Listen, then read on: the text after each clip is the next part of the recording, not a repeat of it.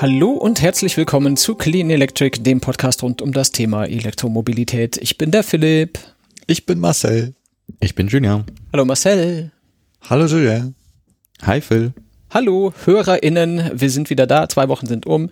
Ich habe heute Vormittag ausprobiert, ob mein 2016er Model S jetzt mehr als 90 kW laden kann und ich sage euch, nein, kann es nicht. Das hat mich nicht gefreut. Auf dem Rückweg nach Hause haben wir immerhin die 100.000 äh, die 100.000 Kilometer Marke geknackt. Da hatte ich wow. wenigstens eine Kleinigkeit irgendwie zu feiern. Wobei kann man sich fragen, ob das was zum Feiern ist, wenn das Auto immer älter wird. Aber das war so mein Highlight an diesem Tag. Und bei euch so? Jetzt ist die Frage, was, was verstehst du unter älter werden? Kalendarische Alterung oder Kilometer? Ja, ich sprach über Kilometer. Ja, also dann ist es ja eigentlich noch nicht alt. Was sind denn 100.000 Kilometer? Das sind ja, ja bloß sechs Stellen. Also ich habe früher Autos gehabt, da waren die 100.000 Kilometer, da war das Auto dann kurz vorm Exitus, ganz ehrlich. so Ford Fiesta oder so. Oder Mazda 121, was ja äh, auch was ähnliches ist, ne? Aber ja, also, doof, ja. ja, nee, das ist nix.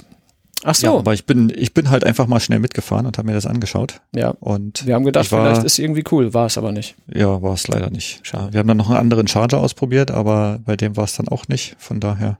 Wir haben ja hier mehrere Supercharger-Standorte, die nur zwei Kilometer voneinander entfernt sind. Das ist ja auch witzig hier bei uns, ne? Vor allem einer davon ist sogar ein V3, ne? Ja.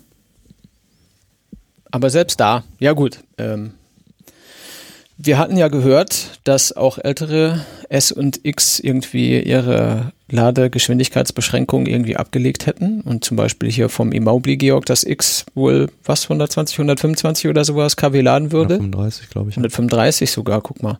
Und da habe ich gedacht, oh, das, das muss ich jetzt aber dann auch mal ausprobieren, weil ich das von mehreren Stellen schon gehört hatte. Mhm. Und meins, seit ich es habe, hat noch nie mehr als 1, 2, 3, 94 kW geladen. Und ich wollte auch mal eine dreistellige Zahl auf dem Display sehen, aber hat heute zumindest nicht geklappt. Aber mal Hand aufs Herz. Damit reicht es doch eigentlich trotzdem, oder? Ja, das ist ja, was ich immer sage. Aber trotzdem hätte ich es spannend gefunden. Hm. Denn immerhin hat es ja ein Viertel seiner Geschwindigkeit eingebüßt. True. Durch, durch äh, reine Willkür, Willkür seitens ja. Tesla. Ne? Deswegen mhm. fand ich das mhm. dann schon interessant, ob sie das wieder zurückdrehen. Nicht, dass ich es bräuchte, das habe ich ja schon oft gesagt, gerade wenn man mit der Familie unterwegs ist und wenn ich Langstrecke fahre, bin ich eigentlich immer mit der Familie unterwegs. Dann äh, ist es halt echt egal, ob das jetzt 90 oder 120 kW sind. Macht faktisch keinen großen Unterschied. Mhm. Ja, und ähm, während Marcel vielleicht sein Videobild wieder in Gang kriegen könnte, damit ich ihn besser mhm. sehen kann, ähm, können wir noch kurz erklären, äh, Julia, was machst du eigentlich hier? Ich sag's mal so, wir haben für die nächsten drei Sendungen quasi eine Warteliste mit äh, Themen für verschiedene Gäste. Mhm. Aber nicht alle Termine sind so gefallen, wie, wir, wie wir sie gerne gehabt hätten. Und da machen wir einfach, was wir gesagt haben. Wenn wir irgendwie Bock und Zeit und Themen haben, dann kommt hier ein Julian oder ein, ja ein Jakob, Julian oder Jakob oder Jalik kommt dann einfach. Und dann sprechen wir einfach mit euch, Dudes. Und äh, das machen wir heute einfach, ne? Herzlich willkommen zurück erstmal. Ja, vielen Dank. Ich sag mal Bonjour in die Runde sozusagen. Ja, so sagt man Bonjour. das. Hier. Sagt man das hier in München, ja. Genau. Servus. Servus.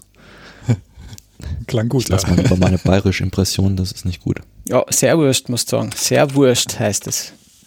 Ah, okay. Ja, das wissen viele nicht. Ist ich kann dazu nur raten, sich das auch nicht zu merken. Es stimmt nämlich einfach nicht. Gut. Aber davon abgesehen, können wir noch mal gucken, worüber wir heute so reden können. Ne? Also, Julien ist ja bekannt, also ebenso berühmt wie auch berüchtigt dafür, gerne Sachen mit Zahlen zu machen, so wie, wie äh, Marcel halt auch. Ne? Marcel macht eher so Spaltmaßels und so und Julien macht gerne Sachen, die kosten. Und je mehr die kosten, desto schrecklicher findet er das immer. Und deswegen habe ich mir gedacht, lass uns doch mal ähm, ein bisschen über Sachen reden, die Geld kosten und über Dinge, die man in Verhältnis setzen kann. So ins Verhältnis setzen kann man zum Beispiel so die Anzahl von E-Autos zur Anzahl von Ladepunkten mhm. oder äh, eben dann kann man auch gleichzeitig, wenn man schon beim Laden ist, noch drüber reden, wie viel teurer ist eigentlich dieses äh, Laden unterwegs an DC-Schnellladern geworden. Was bedeutet das eigentlich und warum ist das so und was tun wir dagegen und so weiter und so weiter und so weiter. Und da können wir jetzt erstmal so die ersten drei bis zwölf Stunden ein bisschen drüber diskutieren. Und dann haben wir ja natürlich noch eine ganze Latte andere Sachen, die einige von euch in der Pre-Show schon angeteasert bekommen haben und die anderen nicht. Aber das macht nichts, denn die anderen gucken einfach in die Kapitelmarken und wissen es auch schon. Deswegen gibt's ab jetzt keine Geheimnisse mehr. Aber äh, Julia, wie kamst du, kamst du drauf? Wir haben ja mal über diesen Charging Radar gesprochen, schon mhm. zweimal, gab es ja zweimal, konnte man gar nicht öfter drüber sprechen. Und da gab es ein Update im Dezember oder zum Dezember, oder? Genau, es äh, gab nämlich, ähm, also das, was du gerade gesagt hattest, hatten wir in Folge 115, in der Folge So geht 1,5 mit dem Wuppertal-Institut ähm, darüber gesprochen. Da war der letzte Charging Radar. Und äh, jetzt gab's ähm, nach dem Dezember, also quasi zum Januar hin, nochmal eine Neuauflage davon. Und äh, der Charging Radar, vielleicht nochmal ganz kurz zum Abholen ist, da guckt man sich an, ähm, also die, die Leute, die das machen, gucken sich an, wie viele E-Autos gibt es, ähm, inklusive äh, Plug-in-Hybride, wie viele Ladesäulen gibt es und was kostet der Strom so ungefähr da. Das ist so das, was der Charging Radar ist. Und rauskam ja im Oktober, dass äh, derzeit etwa zehn ähm, Elektroautos oder ladbare Autos auf eine Ladesäule kommen, nur auf einen Ladepunkt kommen. Mhm. Ja, schaut jetzt ein bisschen anders aus, oder? Ja. Nachdem ja diese Zulassungs ähm, ja, Orgie losging Ende des Jahres, äh, kann man ja so sagen. Äh, oder allgemein, das letzte Jahr ist ja äh, sehr nach oben gesprungen, was Anzahl mhm. E-Autos und auch äh, Plug-in-Hybride anging. Mhm. Ähm, sodass wir da ja auf knapp 14 Prozent Zulassungsanteil gekommen sind. Ne? Im Dezember. Also Anteil Neuzulassung, genau.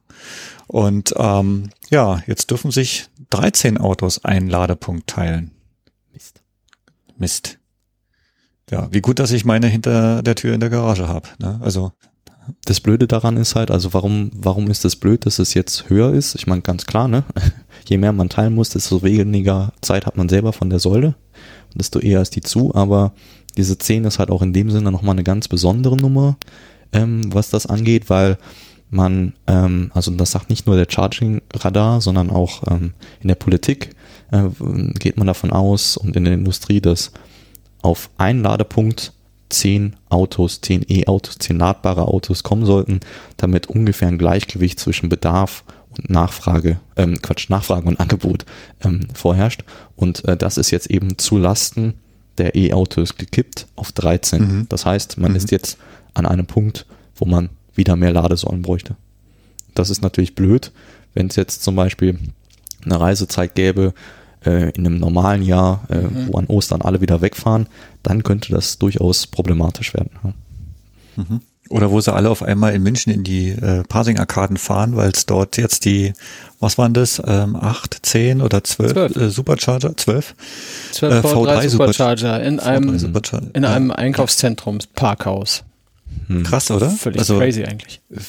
Finde ich ja klasse, ne? Also man kann dann wenn man dort zumindest in der Nähe wohnt, auch äh, auf jeden Fall seinen Tesla vollladen, ne, weil bis du aus dem Parkhaus rausgefunden hast, hast ja schon 15 Minuten verbraten.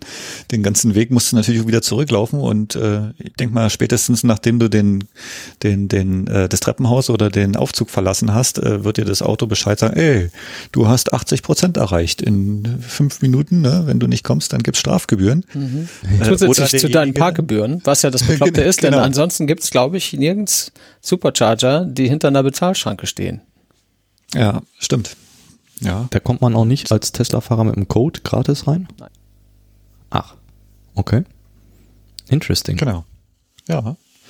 Oder ähm, du machst das dann, ja gut, du kannst natürlich auch die ähm, äh, Destination Charger da vorne benutzen. Gibt's ja vier auf, dem, auf dem ersten Deck sozusagen.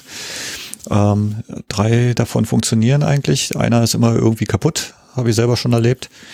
Äh, oder nicht erreichbar, weil dann so ein äh, X5 E dasteht oder wie auch immer. Der nimmt natürlich zwei Parkplätze ein, weil die sehr, sehr schmal sind. Mhm. Ja, und die Supercharger hängen, glaube ich, eine Etage tiefer. Du musst also im ganzen Parkhaus erstmal eine Runde äh, fahren, bis du dann die Etage tiefer fahren kannst. Und dann hat der Alex ne, von Elektrisiert ja ein schönes Video gemacht. Hat sich ja wie ein kleines Kind gefreut. Ja, der war, dort, ja. war sehr begeistert. Das hat eine, ja. eine Hut da. Genau. Ich glaube, das war äh, aber auch, was die, den Großteil der Begeisterung ausgemacht hat. Ansonsten ist es halt, wenn man ehrlich ist, schon eher Quatsch, das in so einem Einkaufszentrum in einem Parkhaus zu platzieren, wo man eben, um da reinzukommen, Geld bezahlen muss. Für die, die da reinfahren, Tesla haben, einkaufen gehen und dann sich sagen, oh geil, Supercharger, ist natürlich super. Aber für alle, die eigentlich mhm. nur laden wollen, ist es natürlich Quatsch, sich da äh, in, im, im Einkaufszentrum da ein Parkticket zu kaufen, damit man da laden ja. kann. Aber gut, ich glaube, es kostet einen Euro oder 1,50 oder so, also ist jetzt nicht so. Ja, ich, ich weiß es gar nicht, ob es ob nicht sogar die erste halbe Stunde ähm, kostenfrei ist. Also wenn du wirklich im Auto drin sitzen bleibst, um dort nur zu laden. Ah, ja. Du brauchst ja mit, mit dem ja eigentlich, glaube ich, auch nur eine halbe Stunde. 19 Minuten hast du Model 3 ja eigentlich zu 80 Prozent geladen. Ja, Model 3, Model 3, Model 3. Es gibt auch noch andere Autos, ne? Okay, äh, du hast ja, ich weiß, ich bin ein Fahrzeug, was do, genau, ja, genau, alles klar, das, das sind wir, haben was verstanden, alles klar. Ich wollte eigentlich nochmal zurück, nur mal so, um eure Einschätzung dazu zu hören, zu diesem 10 zu 1 Ding, ne, was so als mhm. das ausgewogene Ziel gilt. Ich finde ganz interessant, dass man das so empfindet, denn ich kann mir ehrlich, also ich kann mir rein mathematisch vorstellen, dass das eine Zahl ist, auf die man kommt, wenn man so ein bisschen rechnet. Ja, wie viele Autos haben wir in Deutschland? Wie viele Tankstellen haben wir? Wie viele Zapfsäulen haben die? Wie lange braucht man zum Tanken? Und dann rechnest du dir aus, wie ist das jetzt aktuell? Ist es cool? Bräuchte man mehr? Und dann machst du das, applizierst du das halt auf deine Ladeinfrastruktur, berechnest mit ein, dass du länger lädst, als du tankst und so weiter und so weiter. Und dann kommst du vielleicht auf diese 10 zu 1. Mhm. Was man dabei jetzt aber vielleicht außer Acht lässt, ist, dass ja nicht alle automatisch total zufällig super organisiert hintereinander laden. Ne? Mhm. Sondern ganz viele Leute wollen zur selben Zeit vielleicht laden. Und dann ist für mich dieses 10 zu 1, ehrlich gesagt, immer noch ein ziemlich, eine ziemlich hohe Zahl, also immer noch ein ziemlich verrücktes Verhältnis irgendwo. Und ähm, ich weiß nicht, wie ihr das seht, ob ich das vielleicht irgendwie schräg sehe und was nicht verstanden habe oder ob das ihr auch so seht. Also ich denke mal, du fängst, du fängst eigentlich ähm, ja die zeitlichen Bereiche ab, wo Fahrzeuge typischerweise hingestellt werden. Ähm, also bei uns in der, in der Nachbarschaft um meinen äh, Arbeitsplatz herum sehe ich früh, ähm, da gibt's ja diesen, diesen äh, die Ladesäule ist belegt, Statusabfrage und sowas kannst du ja machen, ähm, sehe ich eigentlich früh ähm, relativ frei, also relativ frei heißt dann einer von vier. Wir haben, wir haben da einen äh, Bereich, da stehen sechs Lade, Ladepunkte. Einer von den sechs ist dann belegt. Ähm, die werden dann im Bereich zwischen acht und äh, 12 Uhr ähm, sind die teilweise voll belegt oder ähm, dann auch nur, ja, ich sag mal nur, nur ein oder zwei frei. Ähm, zum Mittag hin bis auf den frühen Nachmittag hin sind die dann eher wieder frei. Und ähm, ab so 17, 18 Uhr werden die dann wieder ein bisschen voller. Über Nacht habe ich es jetzt nicht weiter beobachtet, weil ich wohne ja da nicht, aber wenn man dann halt zwischendurch mal schaut, wenn ich jetzt bei uns in der Tiefgarage nicht laden könnte, dann würde ich halt die Straße weiterfahren und dort einfach mal diese vier Stunden äh, ENBW-Timeslot ausnutzen ähm, und dort einfach mal, ich sag mal, entweder bis zum Mittag oder vom Mittag bis zum Feierabend das Auto dort hinstellen, äh, um es dann voll zu machen. Ja, und da sieht man dann schon, äh, man kommt nicht mehr einfach so ohne weiteres an die Säulen ran. Also mhm. da sind dann schon zwei oder drei Plätze frei, wo vorher eigentlich immer frei war.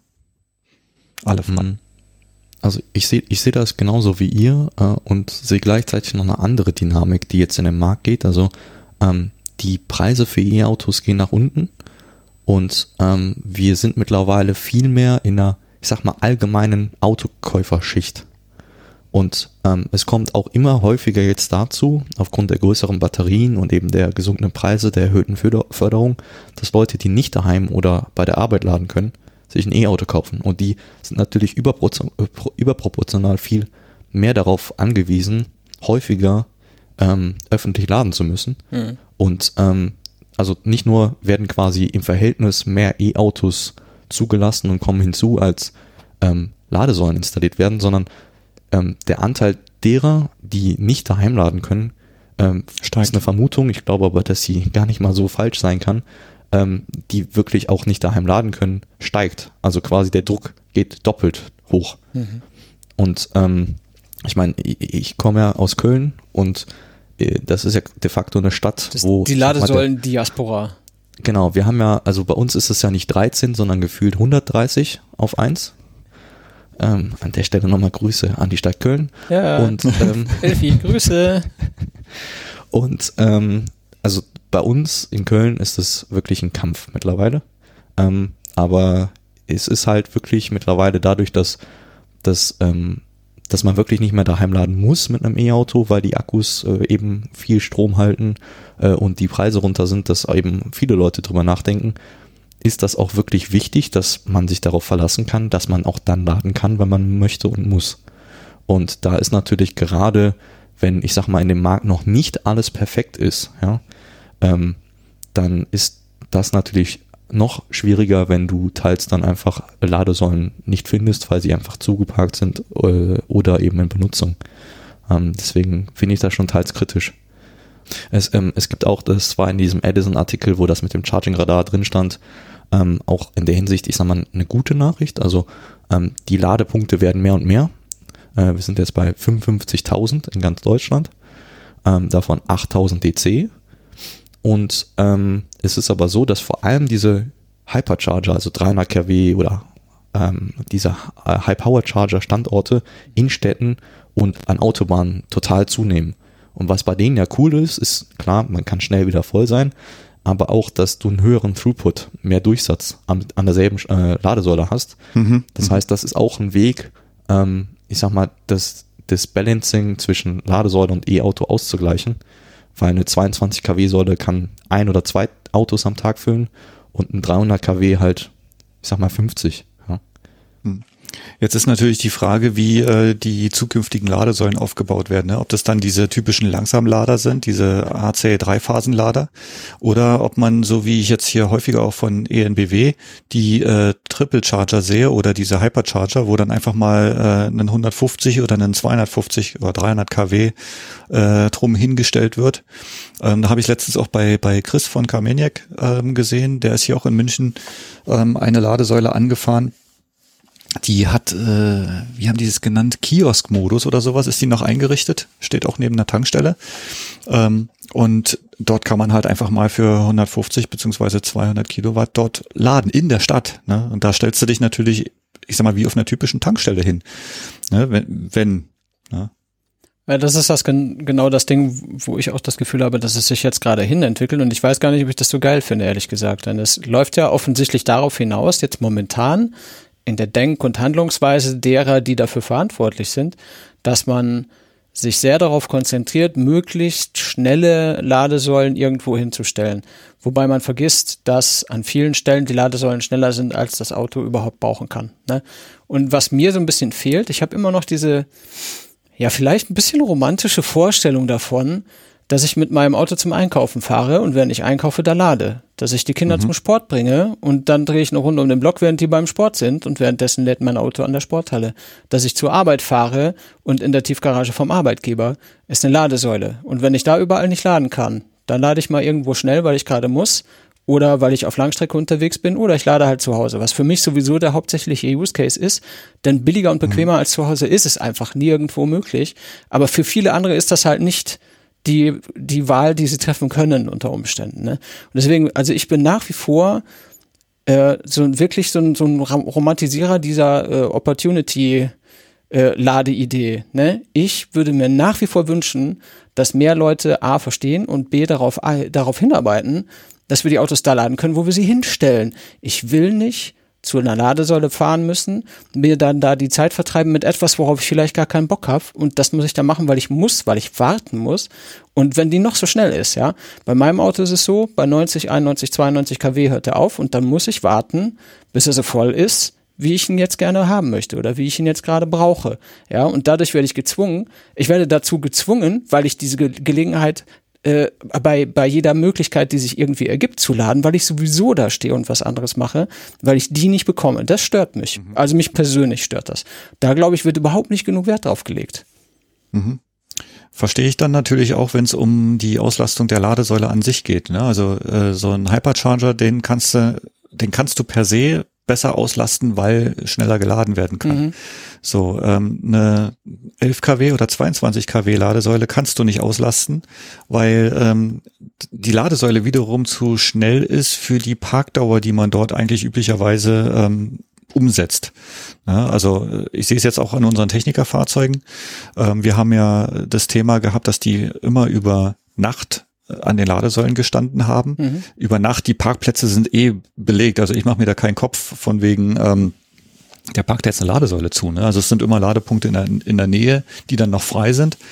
Ähm, aber dank der Blockiergebühr ist es natürlich ein Thema, wo wir trotzdem aufpassen müssen, um nicht die Kraftstoffkosten nach oben zu treiben. Mhm. Trotzdem ähm, ist es so, dass die Fahrzeuge natürlich eher mit dem Laden fertig sind, als sie dort weggefahren werden. Und somit läuft die Säule nachher in eine Zeit, wo sie eigentlich hätte durch ein anderes Fahrzeug belegt werden können.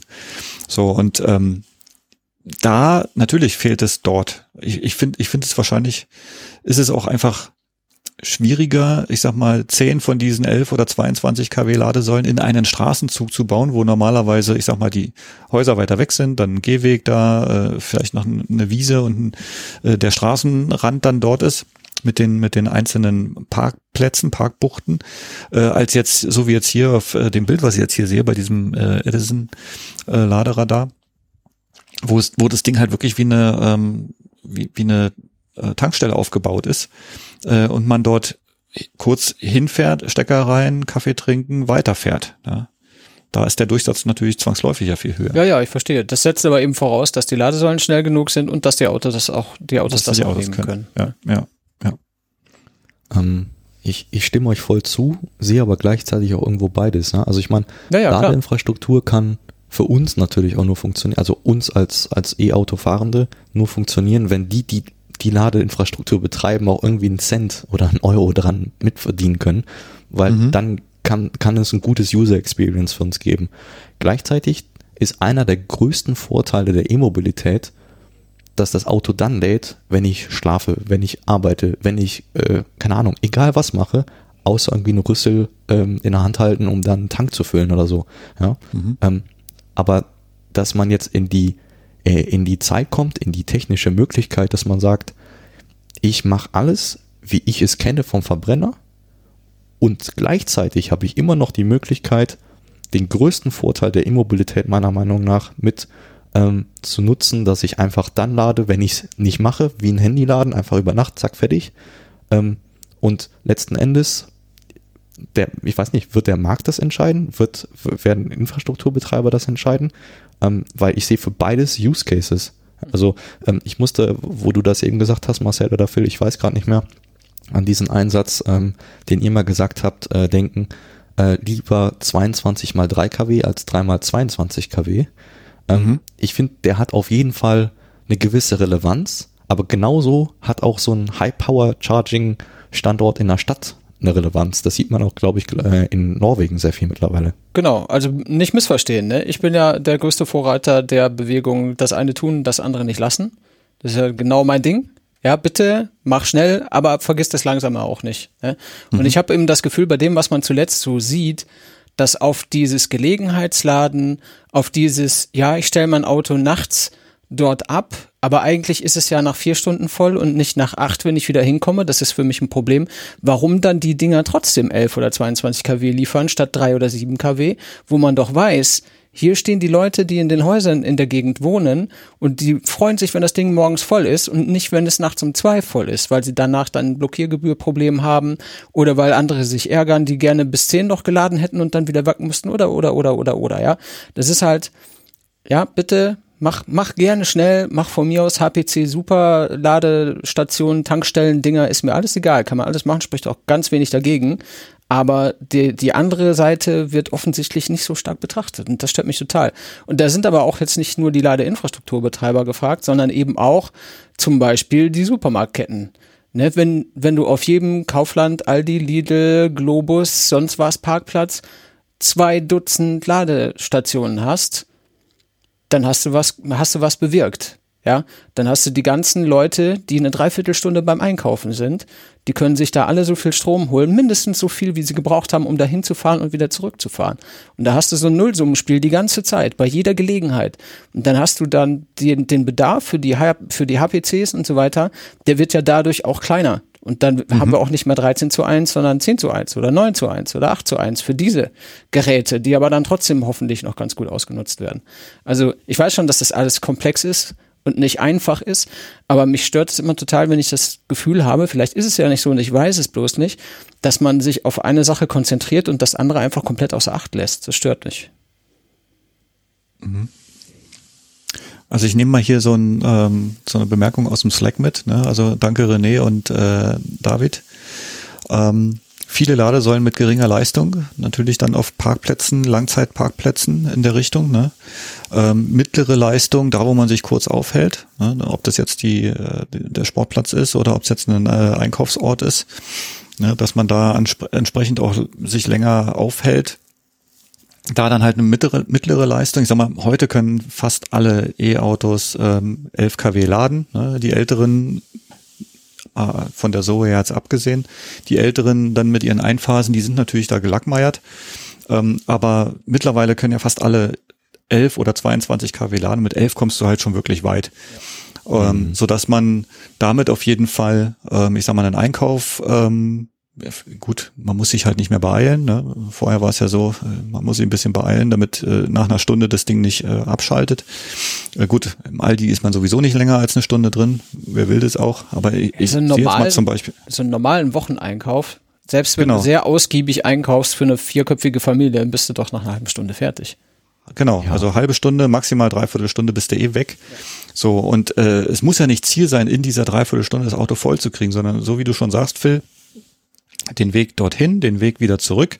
Mittlerweile sind die Akkus ja auch so groß, dass man in dieser halben Stunde äh, ja 30, 40 Kilowattstunden schon nachladen kann und das sind halt 200 Kilometer. Ja. Von daher ähm, sollte sowas eigentlich auch ausreichen. Ja.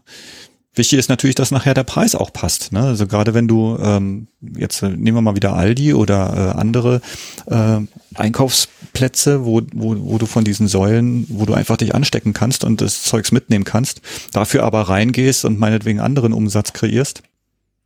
Hm. Ähm, sind die natürlich, ich sag mal, erster Anlaufpunkt. Spätestens ab dann, wo sie zum Bezahlen, also äh, wo zur Bezahlung aufgefordert wird. Ähm, guckst du dann natürlich schon, was, was mache ich jetzt? Bin ich jetzt derjenige, der keine Ladesäule zu Hause hat? Der nimmt dann natürlich lieber diese AC-Lader her, damit es günstig bleibt. Ähm, und die äh, High-Power-Charger, die, äh, ja, bei den Preisen, die heute da sind, fängt man an, die zu meiden, ne? weil einfach äh, der Strompreis so weit oben ist, dass man sich schon wieder überlegen muss, lohnt sich dann ein E-Auto überhaupt noch? Ne? Julia, wo sind die Preise so im Schnitt? Ähm, also im Charging Radar stand, dass ähm, der Marktschnitt, den sie erhoben haben, ergeben hat, dass AC die Kilowattstunde 61 Cent kostet und DC 77 Kilowattstunde, ähm, 77 Cent pro Kilowattstunde. Ähm, ich kann das mal kurz auf den Liter Sprit umrechnen mit der Volker Quaschning Formel und das ist so, man nimmt die Kilowattstunde als Preis mal drei und dann kommt das ungefähr mit dem Verbrauch zwischen Elektronen und Diesel oder Benzin so hin, dass man dann den Liter Sprit in Euro sieht. Also, also so energetisch vergleichbar sozusagen. Genau. Und ähm, bei AC ist das ein Äquivalent von ungefähr 1,83 Euro pro Liter und bei DC ist das 2,31 Euro pro Liter. Ähm, bei DC viel, ne? muss man aber noch sagen, ähm, da ist natürlich auch HPC dabei. Ja, also das ist jetzt nicht unterschieden. Ja, ja, klar. Ja, Gut, äh, also da sehen wir ja Dinge, die äh, mir und wahrscheinlich vielen anderen überhaupt nicht gut gefallen. Vor allem dieses 61 Cent äh, pro Kilowattstunde im Schnitt für, für AC. Das äh, ist schon ganz schön hoch, ehrlich gesagt. Weiß nicht genau, wie diese Zahl zustande kommt, aber das Bild, das sich zeigt, meiner Meinung nach, auch wenn man jetzt mal äh, was weiß ich, Nachkommastellen äh, außer Acht lässt oder das ganze Pi mal Daumen nimmt, ist halt, dass ich mit, mit einem äh, äh, Benzin- oder Dieselfahrzeug offensichtlich in weiten Teilen günstiger unterwegs bin. Zumindest wenn ich es jetzt einfach auf den Kraftstoff, ob es jetzt der Strom oder Benzin oder Diesel ist, beziehe. Äh, und das kann es halt eigentlich nicht sein, meiner Meinung nach. 2021 sollte die Devise eigentlich sein, ein Fahrzeug voll elektrisch zu bewegen, muss günstiger sein in jeder Hinsicht und zwar dauerhaft, als mit Benzin oder Diesel zu fahren. Ne? Für mich, ehrlich gesagt, ist die Frage gar nicht so sehr, äh, DC-Ladung an der Autobahn bei Ionity, ist das jetzt teuer, ist es super teuer oder ist es unverschämt teuer? Das ist für mich gar nicht so die Maßgabe. Aber in dem Moment, wo wir äh, in, in eine Phase kommen, wo man sagt, ja, wenn ich jetzt hier äh, Benziner oder Diesel fahre, bin ich einfach deutlich billiger dran und fahre für die Hälfte des Geldes dreimal so weit. Da ist halt einfach was grundlegend falsch. Und dann ist entweder der Strom, den ich da bekomme, zu teuer oder der scheiß Sprit, sorry, ist einfach viel zu billig. Mhm.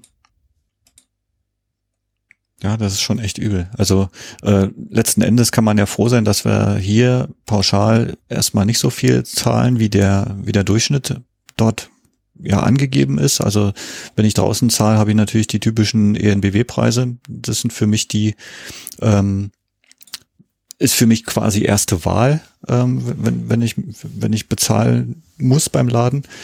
Ähm, Schnellladen tue ich sonst eigentlich immer nur am Supercharger. Da haben wir natürlich massiv Glück. Äh, und ansonsten lade ich zu Hause. Und bei mir ist es halt der Hausstromtarif. Und der Hausstromtarif liegt bei mir bei der, derzeit äh, 25 Cent die Kilowattstunde dann zum Glück auch, äh, ich sag mal, selbst gewählter Ökostromanbieter. Mittlerweile, wenn man jetzt genau schaut oder wenn man noch ein bisschen recherchiert, kann man sogar wieder Preise von 22 bis 23 Cent die Kilowattstunde erreichen. Also da geht's mitunter auch eher nach unten als nach oben. Ähm, so dass ich jetzt, was mein Tesla zum Beispiel angeht, ähm, zu faul bin, äh, meine Supercharge-Kilometer äh, zu benutzen, weil es zu Hause einfach günstig genug ist zu laden ne, und dann halt komfortabel.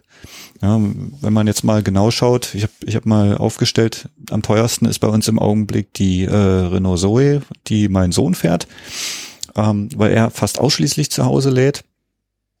Und ähm, ja, der Tesla was habe ich jetzt? Ich habe jetzt 59.000 Kilometer gefahren und ich habe 830 Euro für Strom ausgegeben ne, für diese ganze Zeit. Mhm. Ja, und das, ähm, die 830 davon sind äh, bestimmt 600 Euro, die ich hier zu Hause Hausstrom getankt habe und die restlichen sind dann halt ähm, ähm, ja Bereiche, wo ich in der Firma oder auf der Straße geladen habe. Mhm. Von daher, das würde, wenn jetzt jemand draußen lädt, äh, schon deutlich teurer werden. Ich würde gerne nochmal den Aspekt einbringen, den ich eben schon sagte, dass mittlerweile auch andere Käuferschichten im E-Auto sitzen und diese kaufen und fahren. Ähm, so wie die Preise sich momentan scheinbar entwickeln, ähm, wird es dazu führen, dass die Leute, die daheim laden können, wo man eventuell behaupten könnte, das sind Leute, die finanziell eh schon besser stehen, ähm, günstiger laden können und damit günstiger Auto fahren werden können, als die Leute, die äh, im Überhang nicht daheim laden können und eventuell finanziell schlechter dastehen, dann teurer laden müssen. Also das ist, finde ich, aus der Hinsicht her auch, äh, ich sag mal, ein Ticken problematisch fast schon. Ähm, gleichzeitig unterschreibe ich komplett das, was Phil sagt auch, ähm, dass wir hier auch irgendwo über etwas reden, was gesamtgesellschaftlich einfach einen Benefit hat, weil E-Autofahren, das wissen wir ja alle, ist nicht, ich fahre über die Autobahn und hinter mir wächst die grüne Wiese, weil das so umweltfreundlich ist, aber es ist halt nee. um viel besser als Verbrenner fahren. Und dann muss das, was besser ist für die Umwelt und das Klima, auch einfach besser im Geldbeutel ankommen, als das, was schlechter ist. Ich finde, das ist einfach ganz logisch. Ja. Und äh, das ist schon, ich finde, das ist schwierig. Ja, also vorher war es ja so, wir haben die Fahrzeuge ja rechnen können mit, ja, du hast einen hohen Fahrzeugeinkaufspreis ähm, mittlerweile durch die ähm, Förderung massiv äh, nach unten gegangen. Ähm, aber du hast ja auch gesagt, klar, Steuern bezahlst du nicht, äh, Bremsen bezahlst du nicht in der Menge wie bei einem Verbrenner. Äh, du hast das ganze Thema mit Abgasreinigung nicht. Ne? Ähm, Ölwechsel und sowas hast du alles nicht. Darüber spart man natürlich schon Geld. Ähm, anfangs war es so, über den Strom hast du halt auch Geld gespart, ne? weil halt so ein Standardtarif, ich sag mal so zwischen drei und fünf Euro pro 100 Kilometer gekostet hat. So, und ähm, dieser Bereich, der bricht jetzt einfach weg. Das, das ist einfach nicht mehr so, es sei denn, du kannst wirklich zu Hause laden. Ja, ja, ist natürlich sehr, sehr das Idealszenario, was so viele eben nicht haben. Ne? Und umso ja, wichtiger eben. ist es, dass man dass man, wenn man nicht zu Hause laden kann, eben Alternativen hat, die irgendwo sinnvoll sind. Im Slack kam eben noch der äh, natürlich richtige Hinweis, dass sich das mit den äh, Ladesäulen so die geflossene Strommenge pro Zeiteinheit sich irgendwie amortisieren muss. Die kann dann billiger sein, wenn man an anderer Stelle querfinanzieren kann. Mit äh, hier esse ich was, da kaufe ich was. An, irgendwann irgendwas, irgendein anderer Konsum, der das querfinanziert, wie das ja bei Tankstellen in weiten Stellen, in weiten Teilen auch so ist, die würden ohne ihre Shops auch andere Preise aufrufen, denke ich. Mhm. Ähm, das ist natürlich richtig. Aber äh, da muss man sich ehrlich gesagt einfach in der nötigen Tiefe auch Gedanken drüber machen. Was man natürlich auch nicht vernachlässigen darf, was ich immer gerne rausrechne, ist die Zeit, die es braucht, das zu tun. Ne? Aber mhm. ich würde zumindest gerne irgendwie sehen und erkennen können, dass diese Ansätze da sind und Leute darüber nachdenken und Leute versuchen, das zu machen. Und das sehe ich gerade nicht so richtig. Das ist das, was mich dabei stört. Hm.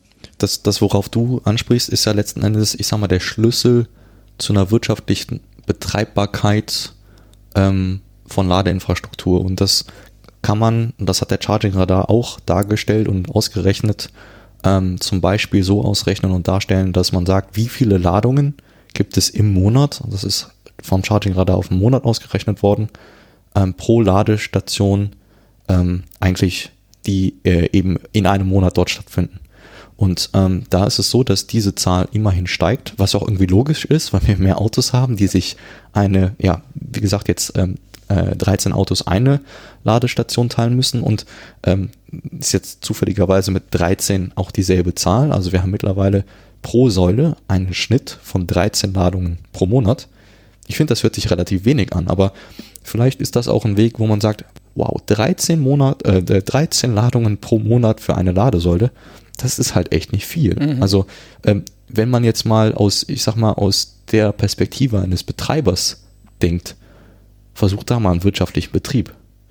Ähm, immerhin ist diese Zahl ähm, dabei zu steigen. Das heißt, das ist vielleicht ein Weg, wo wir da wieder bei den Strompreisen dann irgendwo hinkommen und sagen, gut, wir sind jetzt nicht mal bei 13, sondern weil jetzt mehr schnelle Ladungen stattfinden, bei 25 oder ich weiß nicht, wo das hingehen kann, äh, sodass dann man dann auch irgendwann, das ist zum Beispiel auch in der Mission von Fastnet, kann man das mal nachlesen, ähm, wird dort gesagt, der Weg zu günstigen Strompreisen ergibt sich über die Auslastung der Ladungen ähm, in gewissen Zeiträumen an einer Ladestation. Mhm. Und wenn dieser Wert steigt, und das tut er, wie gesagt, dann hoffentlich können vielleicht auch die Strompreise wirtschaftlich irgendwann nachziehen. Das wäre zumindest cool. Auf jeden Fall. Derweil könnte man das andere, was man eigentlich nicht mehr haben will, und zwar aus verschiedenen validen Gründen, einfach teurer machen. Ja. Mhm. Tun Sie dies. Sie haben es jetzt gehört, jetzt müssen Sie es nur noch machen. Lass mal rüber gucken in der US of A, wo jetzt gerade kürzlich die CES war. Die Consumer Electronics Show die ja weltweit und schon immer dafür bekannt war, dass dort Autos vorgestellt wurden. So auch eigentlich nicht. Aber in, letzter, in den letzten Jahren doch immer wieder, weil äh, immer mehr Hochtechnologie ja in die Autos Einzug gehalten hat. Ne? Mhm. Ne? Früher musste irgendwie kurbeln und dann fuhr das.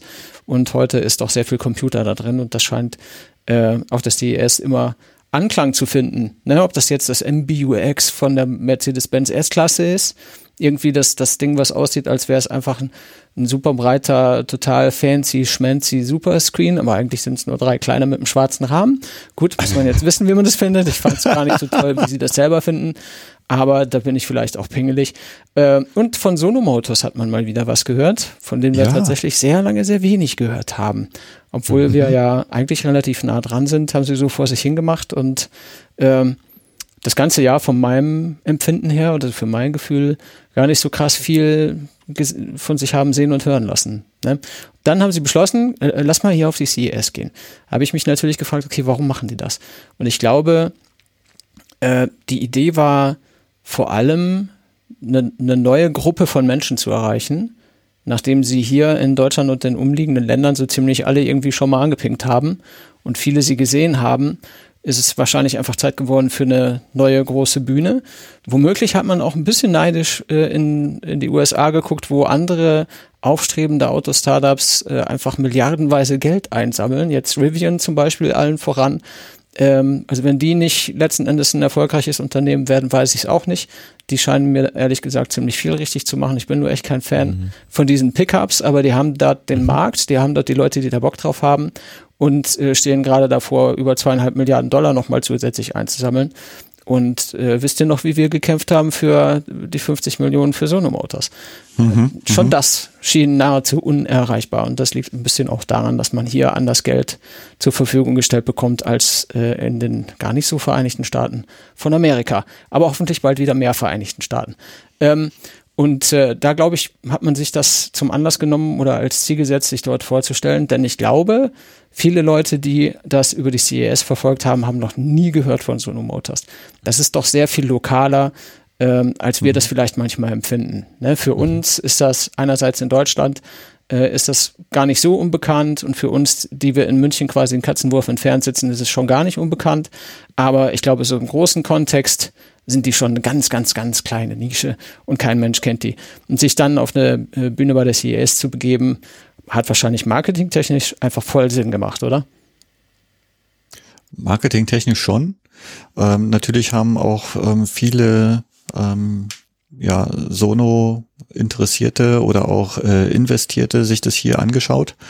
Ähm, letzten Endes gab es da nicht so sehr viel neue äh, Informationen. Klar, man hat jetzt ein bisschen mehr von den Prototypen gesehen. Mhm. Also, dass man halt sich auch daneben stellen kann, ohne dass es ein Rendering ist.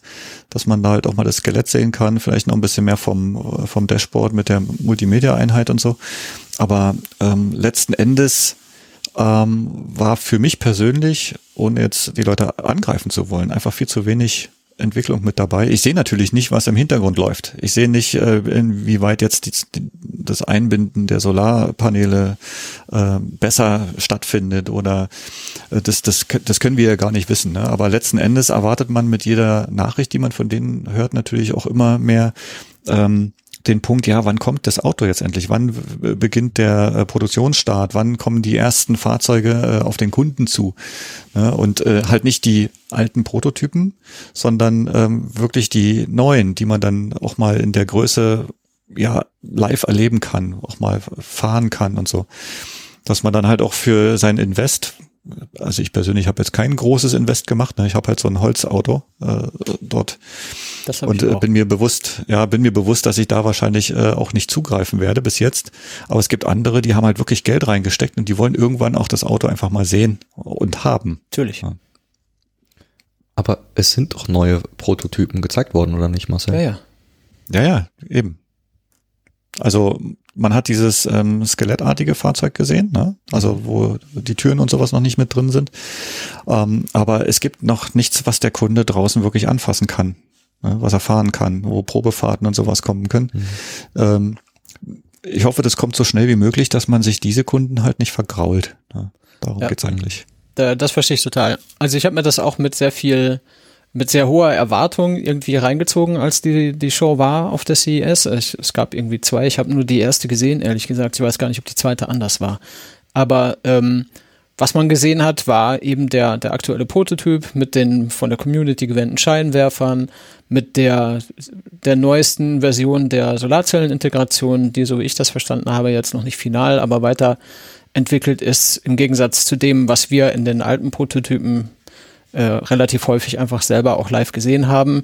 Bei den ersten Probefahrten und auch bei den Veranstaltungen bei Sono Motors und so weiter haben wir das, das alte Teil ja häufig gesehen. Mhm. Äh, und das haben wir auch schon oft gesagt, dass wir einfach den alten Prototypen schon viel zu lange gesehen haben. Ne? Aber ich glaube, da ist der Vorteil und da ist auch die Cleverness von diesem Schachzug irgendwie zu verorten, denn die Leute, die das jetzt gesehen haben, die kennen den ganzen Quatsch vorher gar nicht. Mhm. die wissen nicht, wie viele Jahre man mehr oder minder das Gleiche gesehen hat. Ich sage nicht, sie haben nichts getan und so weiter und so fort. Das ist äh, sicherlich nicht so. Die sind so stark gewachsen, haben sich so stark weiterentwickelt. Sie sind halt intransparenter geworden, als die, die, die großen Kooperationen eben eingestiegen sind oder zustande gekommen sind, weil man dann eben dieses NDA und du darfst nicht sagen über bis zu bla bla bla, außer wenn und so weiter. Ne? Wie das dann so ist, wo man einfach nicht mehr Sono Motors sein konnte, wie man Sono Motors kennen und lieben gelernt hatte. Darüber haben wir ja äh, schon gesprochen, lang und breit, dass so dieses, äh, wir machen das jetzt und wir erzählen euch alles, ist halt so ein bisschen äh, eingekippt als eben die, äh, die, die hier Serienfertiger und neue Prototypenentwicklung und äh, hier Batterietechnik und Erching Klinger hier und Saabwerk in Schweden dort und so weiter. Äh, aber eben auch, äh, wo dann das, das Unternehmen wuchs und der Vorstand sich erweiterte um irgendwie Leute, die 20 Jahre in der Autoindustrie waren und so weiter. Da ist eben auch ein anderer Wind durch die Bude geweht. Das hat man einfach krass gemerkt. In der Bude und auch draußen. Ne? Und äh, auf der CES, glaube ich, konnten sie sich halt einfach ganz fresh darstellen, weil die Leute die ganze Vorgeschichte nicht so kannten. Zumindest nicht alle. Oder sage ich mal so, die meisten wahrscheinlich nicht. Und so gesehen, glaube ich, war das war das nicht dumm, das zu machen, nach dem, was man 2020 so erreichen konnte in der Pandemie und den Schwierigkeiten, die alle so hatten. Das kommt noch dazu, ja. Mhm. Das kommt noch hinzu. Ich meine, andere Buden haben die Tür zugesperrt und sperren die auch nicht wieder auf, ja. Also das war schon, mhm. ist dann im Nachhinein schon auch beachtlich, dass sie sich, die, die kämpfen sich einfach immer und immer und immer weiter dadurch, weil sie es halt sehr wollen und äh, Es ist allerdings schon so, wie Marcel schon gesagt hat, äh, es wird Zeit, dass die Leute, die da so viel eingeworfen haben, dass sie dafür dieses Auto auch bekommen können, dieses Auto auch mal bekommen. Ne? Und nachdem jetzt die mhm. Fertigung nicht 2020 angefangen hat, wird sie auch nicht 2021 anfangen, sondern 2022. Und dann sind wir eben immer noch bei, ja, wir haben 35 Kilowattstunden Akku und wir laden mit 50 kW und so weiter und so fort. Und das ist halt einfach, es war schon letztes Jahr fragwürdig teilweise, wie gut das mhm. funktionieren kann. Und nächstes Jahr kriege ich langsam echt Kopfschmerzen, wenn ich mir das angucke. Nichts für ungut. Aber mhm. ähm, naja, man, man weiß ja nicht, welche Möglichkeiten sich eröffnen. Ich hoffe sehr, wünsche mir von Herzen und auch Ihnen von Herzen, dass Sie einen guten Coup irgendwie landen durch diese, durch diesen Auftritt, durch das Erweitern der Audience, das Sie da betrieben haben dass nochmal mhm. frisches Geld reinkommt, dass man an vielleicht wirklich wichtigen Stellen, und da gibt es so zwei, drei, eine Schippe drauflegen kann und dann das vielleicht auch ein bisschen runder und zeitgemäßer rauskommt, als es jetzt gerade aussieht. Mhm. Also weil du gerade die Ladeleistung äh, angesprochen hast. Also ich finde natürlich auch, oder ich hoffe natürlich auch, dass sich der Wagen an der Stelle weiterentwickelt. Ähm, weiterentwickelt, als jetzt zum Beispiel die Renault Zoe das gemacht hat. Natürlich hat die sich auch entwickelt, ne? große Batterie bekommen mit allem drum und dran, aber wenn man ehrlich ist, selbst die lädt trotz CCS nicht mal 50 kW. ja, und trotzdem ist es ähm, das meistverkaufte Auto in Deutschland 2020 ähm, und trotzdem kommt man an diesem Wagen nicht vorbei. Ähm, jetzt ist natürlich die Frage, wie geht es weiter? Also es kommen ja einige neue Fahrzeuge. Wir haben ja auch schon äh, den, den Opel äh, gefahren, den Opel Corsa E mit dem Schwestermodell Peugeot E208. Hat man natürlich dort schon die Wahl, ich sag mal zumindestens schneller laden zu können, wenn man das mhm. Fahrzeug richtig ausstattet. Ja, also 11 kW können sie ja beide. Beim Opel muss man die 11 kW, glaube ich, aufpreisig äh, betrachten.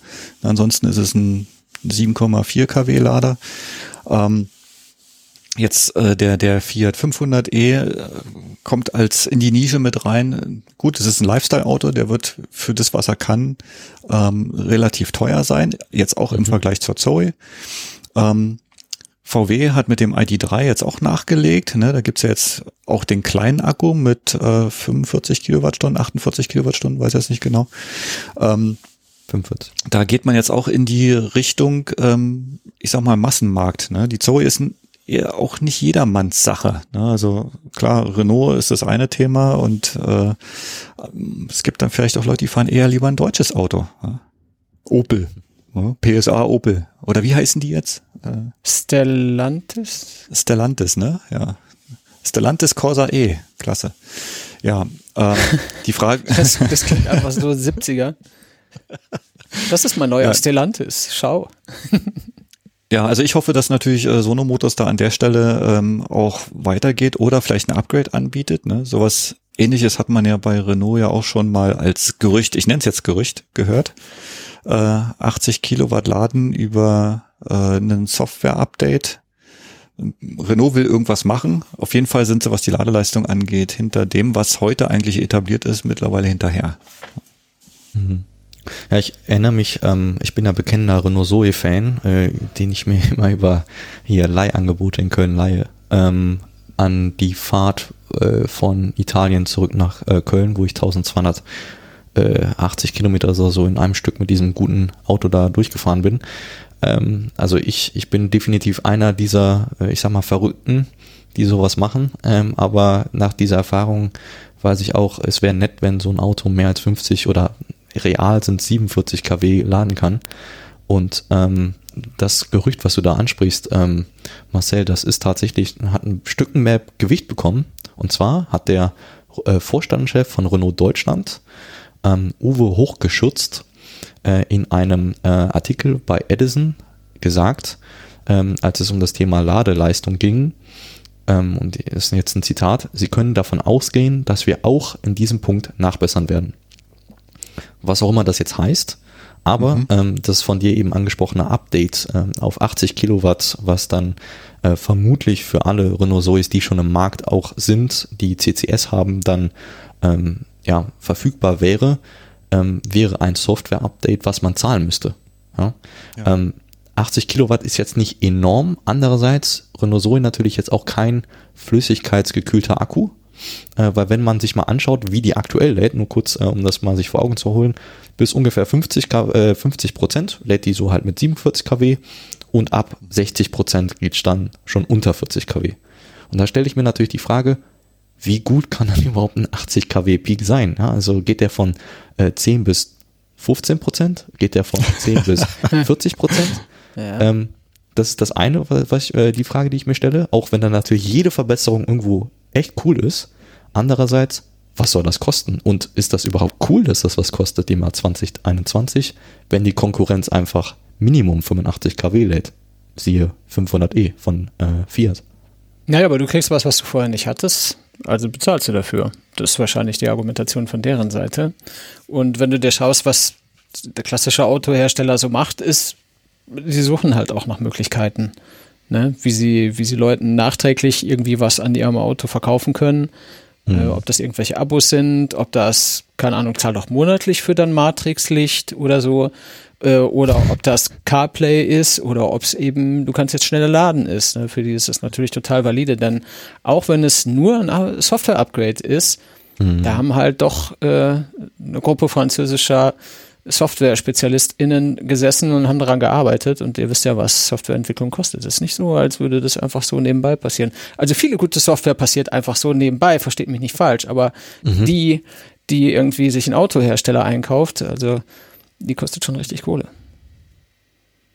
Das ist halt auch die ja. Frage, was, was eine erhöhte Ladeleistung von 80 kW ohne Flüssigkeitskühlung für die ähm, Lebensdauer der Batterie dann bedeutet. Ja, also ich zahle dann etwas, ich, keine Ahnung, ich werfe mal eine Zahl in den Raum, 2000 Euro. Ja, ich hoffe, es kostet nicht so viel, ähm, um dann eventuell einen Ticken schneller laden zu können, aber vorzeitig den Akku schneller kaputt zu machen. Frage ich mich natürlich auch, was wird äh, Renault da seitens der Garantie machen? Also werden die da entsprechend reagieren? Bleibt das gleich? Bekomme ich eine neue Garantie? Oder äh, heißt es dann, ja, du kannst jetzt mit 80 kW laden. Ah, übrigens, wir garantieren dir nur noch 70 Prozent deiner Kapazität. Weiß ich nicht. Ich, äh, ich glaube, du äh, unterschätzt jetzt die Luftkühlung der Zoe, die mitunter auch recht kräftig sein kann.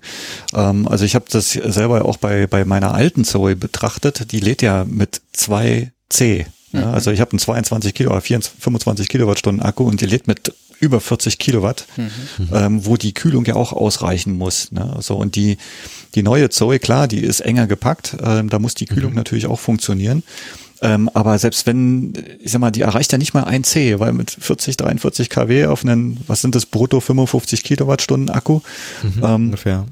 Die, äh, die Kühlung, die springt ja A auch sehr spät an. Ne? Also wenn man von vornherein den Akku schon kühlt, also die, das Zeitmanagement an der Stelle ein bisschen nach vorne schraubt, ähm, dann denke ich, ist, äh, sind 80 Kilowatt dort auch äh, drin. Ne? Und mhm. natürlich, dann fängt halt der früher und länger an zu kühlen, aber die, ich halte das Ding nicht für unterdimensioniert. Von daher sehe ich jetzt persönlich ähm, das Akku kaputt machen oder die, die vorzeitige Alterung an der Stelle nicht so gravierend.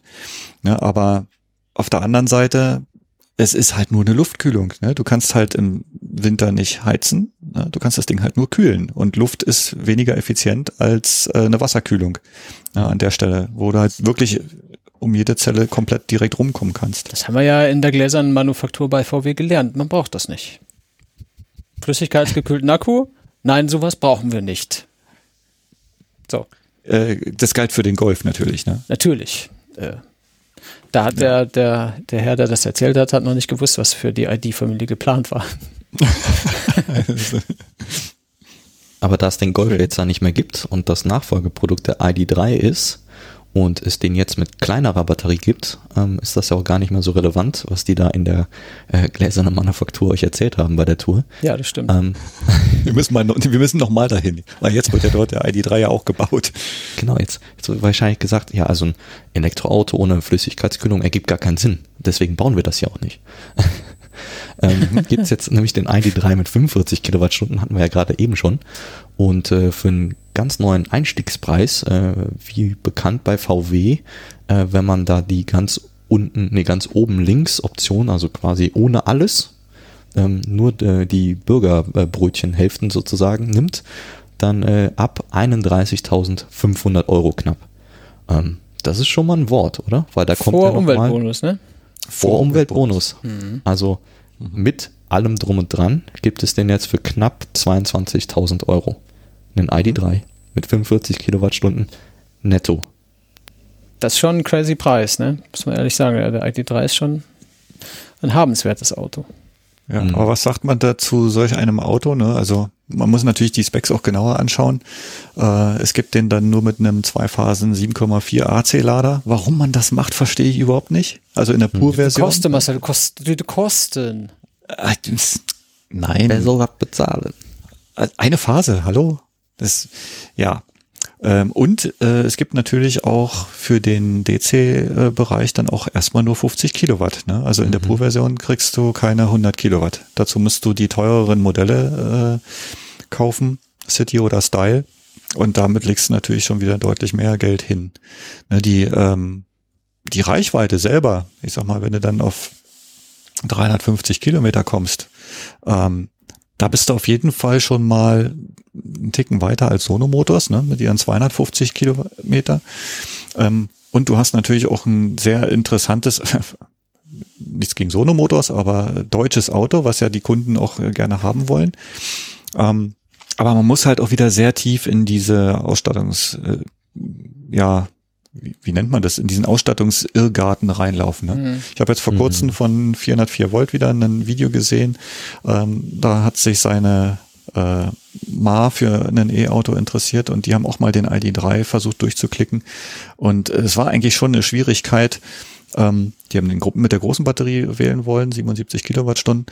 Ähm, die haben echt ein Problem gehabt, das richtige Auto auszuwählen. Ne? Und nimmst du den günstigen für 40.000 Euro, äh, dann hast du sowas wie Lenkradheizung, Sitzheizung halt einfach nicht drin. Mhm. So und willst du Lenkrad, Sitzheizung haben, dann musst du 4.000 Euro extra zahlen, weil es in diesem Paket nicht drin ist. Musst du das nächst teurere Paket nehmen.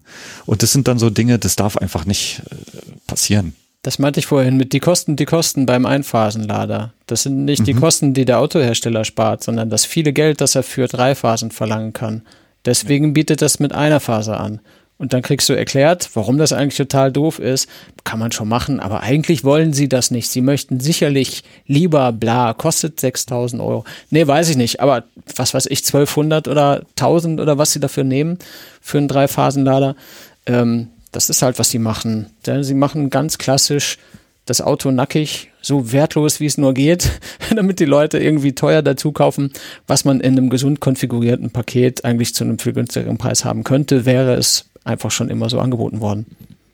Mhm. Wenn ich mich nicht irre, ist es aber auch so, dass VW für den ID3 nach wie vor noch immer nicht alle freien Konfigurationen oder möglichen Konfigurationen freigeschaltet hat ähm, dass sie erstmal jetzt, ich sag mal, mit Basispaketen und Möglichkeiten der Konfiguration starten und später erst dann ähm, noch mehr Konfigurationsmöglichkeiten anbieten werden. Das heißt, vielleicht ändert sich das noch. Aber was soll denn dabei rauskommen? Die sind doch jetzt schon unmöglich. Ich sag mal, wenn sie da jetzt noch mehr äh, äh, Wege in dem Irrgarten hinzubauen, der irgendwo hinführt, nur nicht dahin zu deinem Auto, wo du, was du kaufen willst, ähm, mhm. ähm, man muss doch nicht noch mehr verschlimmbessern daran. Ja, warum macht man das nicht so wie bei Hyundai zum Beispiel? Es gibt halt drei Modelle ähm, oder drei Ausstattungsvarianten und fertig. Ne? Oder man macht's, sorry, wenn ich so sagen muss, man macht's wie bei Tesla. Es gibt halt äh, drei Modelle, es gibt drei äh, verschiedene Varianten, Standard Range, einen Long mhm. Range und dann halt ein Performance und fertig. Ja, da, man muss nicht so viel Kram mit, miteinander verbinden. Also ich, ich muss nicht eine Sitzheizung mit einem größeren Modell verbinden. Warum? Ja, damit ich das große Modell verkaufe und mehr Marge habe. Hm. Eine Option, die hier wirklich spannend ist, die äh, ich glaube auch wichtig ist, das, deswegen würde ich die kurz mal ansprechen, ist das äh, eben erwähnte Upgrade beim kleinen Akku äh, für die CCS-Ladefähigkeit entweder 50 kW oder eben, wenn man ein bisschen mehr zahlt äh, oder viel mehr, 4000 Euro auf 100 kW. Ähm, da gibt es nämlich eine Zahl auf der ähm, Homepage von VW, wenn man von 5 bis 80 Prozent, also einmal Vollladen an der Schnellladesäule sozusagen, ähm, wenn man das macht, mit dem 50 kW, also wirklich das Basismodell, dann braucht das 42 Minuten, also 40 Minuten knapp. Und mit dem 100 kW spart man sich dann 15 Minuten, weil 31 Minuten ist es dann voll. Mhm. Das ist einmal ein Schnitt von 48 kW in der Ladegeschwindigkeit und beim anderen 65 kW. Also es macht immerhin schon mal einen Unterschied. Ja? Das ist nicht nur ein kurzen Peak, auf 100 kW, haben wir erreicht, gut, Haken dran und jetzt gehen wir wieder auf 52, sondern da ist wirklich immerhin ein signifikanter Unterschied. Mhm. Du meinst elf Minuten, ne? Du meinst elf Minuten Unterschied. Äh, Entschuldigung, elf Minuten, ja, ähm, richtig. Also klar, man, wenn man den Durchschnitt jetzt anschaut, ich freue mich natürlich auch, wenn ich beim Model 3, äh, ich sag mal zwischen 5 und 15 Prozent dann mal die 250 kW sehen kann. Aber letzten Endes fällt er nachher ja auch sehr deutlich ab, so dass ich vielleicht im Schnitt auf einen 100 kW oder 120 kW äh, Schnitt komme, äh, je nachdem wie voll ich lade. Aber die Zahlen sind eigentlich schon wenn man es genau nimmt, erschreckend. Ne? Also 48 kW, da fühle ich mich dann gleich wieder in Richtung Zoe versetzt. Ja. Hm. Ja. Was man aber äh, trotzdem zugutehalten muss, ne, äh, der ID3 wurde ja schon immer so in die Richtung beworben, ja, der wird irgendwann um die 30.000 oder und, knapp unter 30.000 Euro kosten. Ähm, gut, das schafft er jetzt nicht ganz. Wir sind bei 31.000, fast 500. Ähm, dank der Förderung äh, kriegt man den Wagen für 21.900 Euro, also fast 22.000. Und interessanter Side-Effekt dabei, den Golf 8 gibt's ab 20.400 Euro. Jedoch hat der dann eine deutlich schlechtere Ausstattung als der Basis ID3 und nur 66 Kilowatt Motorleistung. Krass, oder? Wenn es ein E-Motor wäre, würde ich sagen, na gut, ist jetzt nicht geil, aber kann man machen. Aber irgendwie ein ja, gut, Benziner mit 66 kW willst du doch echt nicht fahren, oder? Ja, mhm. aber gut, wenn du dann jetzt einen E-Motor bekommst mit 110 Kilowatt, ne, also da ist der per se ist der E-Motor ja schon deutlich besser, ne, und dann mhm. ähm, auch noch 110 Kilowatt. Ähm, ja, ich, ich weiß jetzt leider nicht, was dieser Golf 8 dann mit 66 Kilowatt für eine Beschleunigung erreicht. Er wird auf jeden Fall ja. über 10 Sekunden liegen. Ja, genau, ja. Fährst du 100? Ja. ähm, da kriegt der ID3 jetzt mit der kleinsten Batterie und kleinsten Motorisierung sozusagen, die knackt er gerade so die 9 Sekunden. Also unterschreitet der. Ähm, von daher ich habe letztens auch so einen Trend gelesen, ne, dass die Fahrzeuge immer mehr PS bekommen. Ne? Und äh, so ein 66 Kilowatt äh, Verbrenner ist halt auch gar nicht mehr so interessant, wenn man sich dann jetzt so einen, äh, was sind das, 140, 150 PS ähm, ähm, Elektro jetzt vor die Tür stellt. Äh, da sieht man, wo die PS hingehen, ne? diese, diese steigende Leistung der mhm. Fahrzeuge.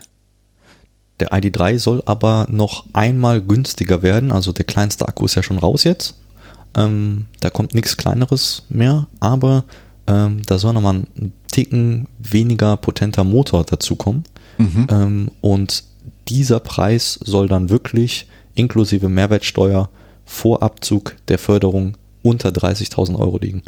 Und äh, ist natürlich die Frage, wann der kommt. Aber da wir jetzt ja wissen, dass die E-Auto-Förderung äh, in Höhe von 9.000 Euro oder 9.500, wenn man die Mehrwertsteuer mitrechnet, bis 2025 ähm, verfügbar sein soll, bedeutet das, dass der ID3 dann irgendwann für vielleicht sogar unter 20.000 Euro in der wirklich dann kleinsten Option zu haben ist. Und ich finde, das ist schon so eine psychologische Grenze, wenn man die einmal durchrennt. Mhm.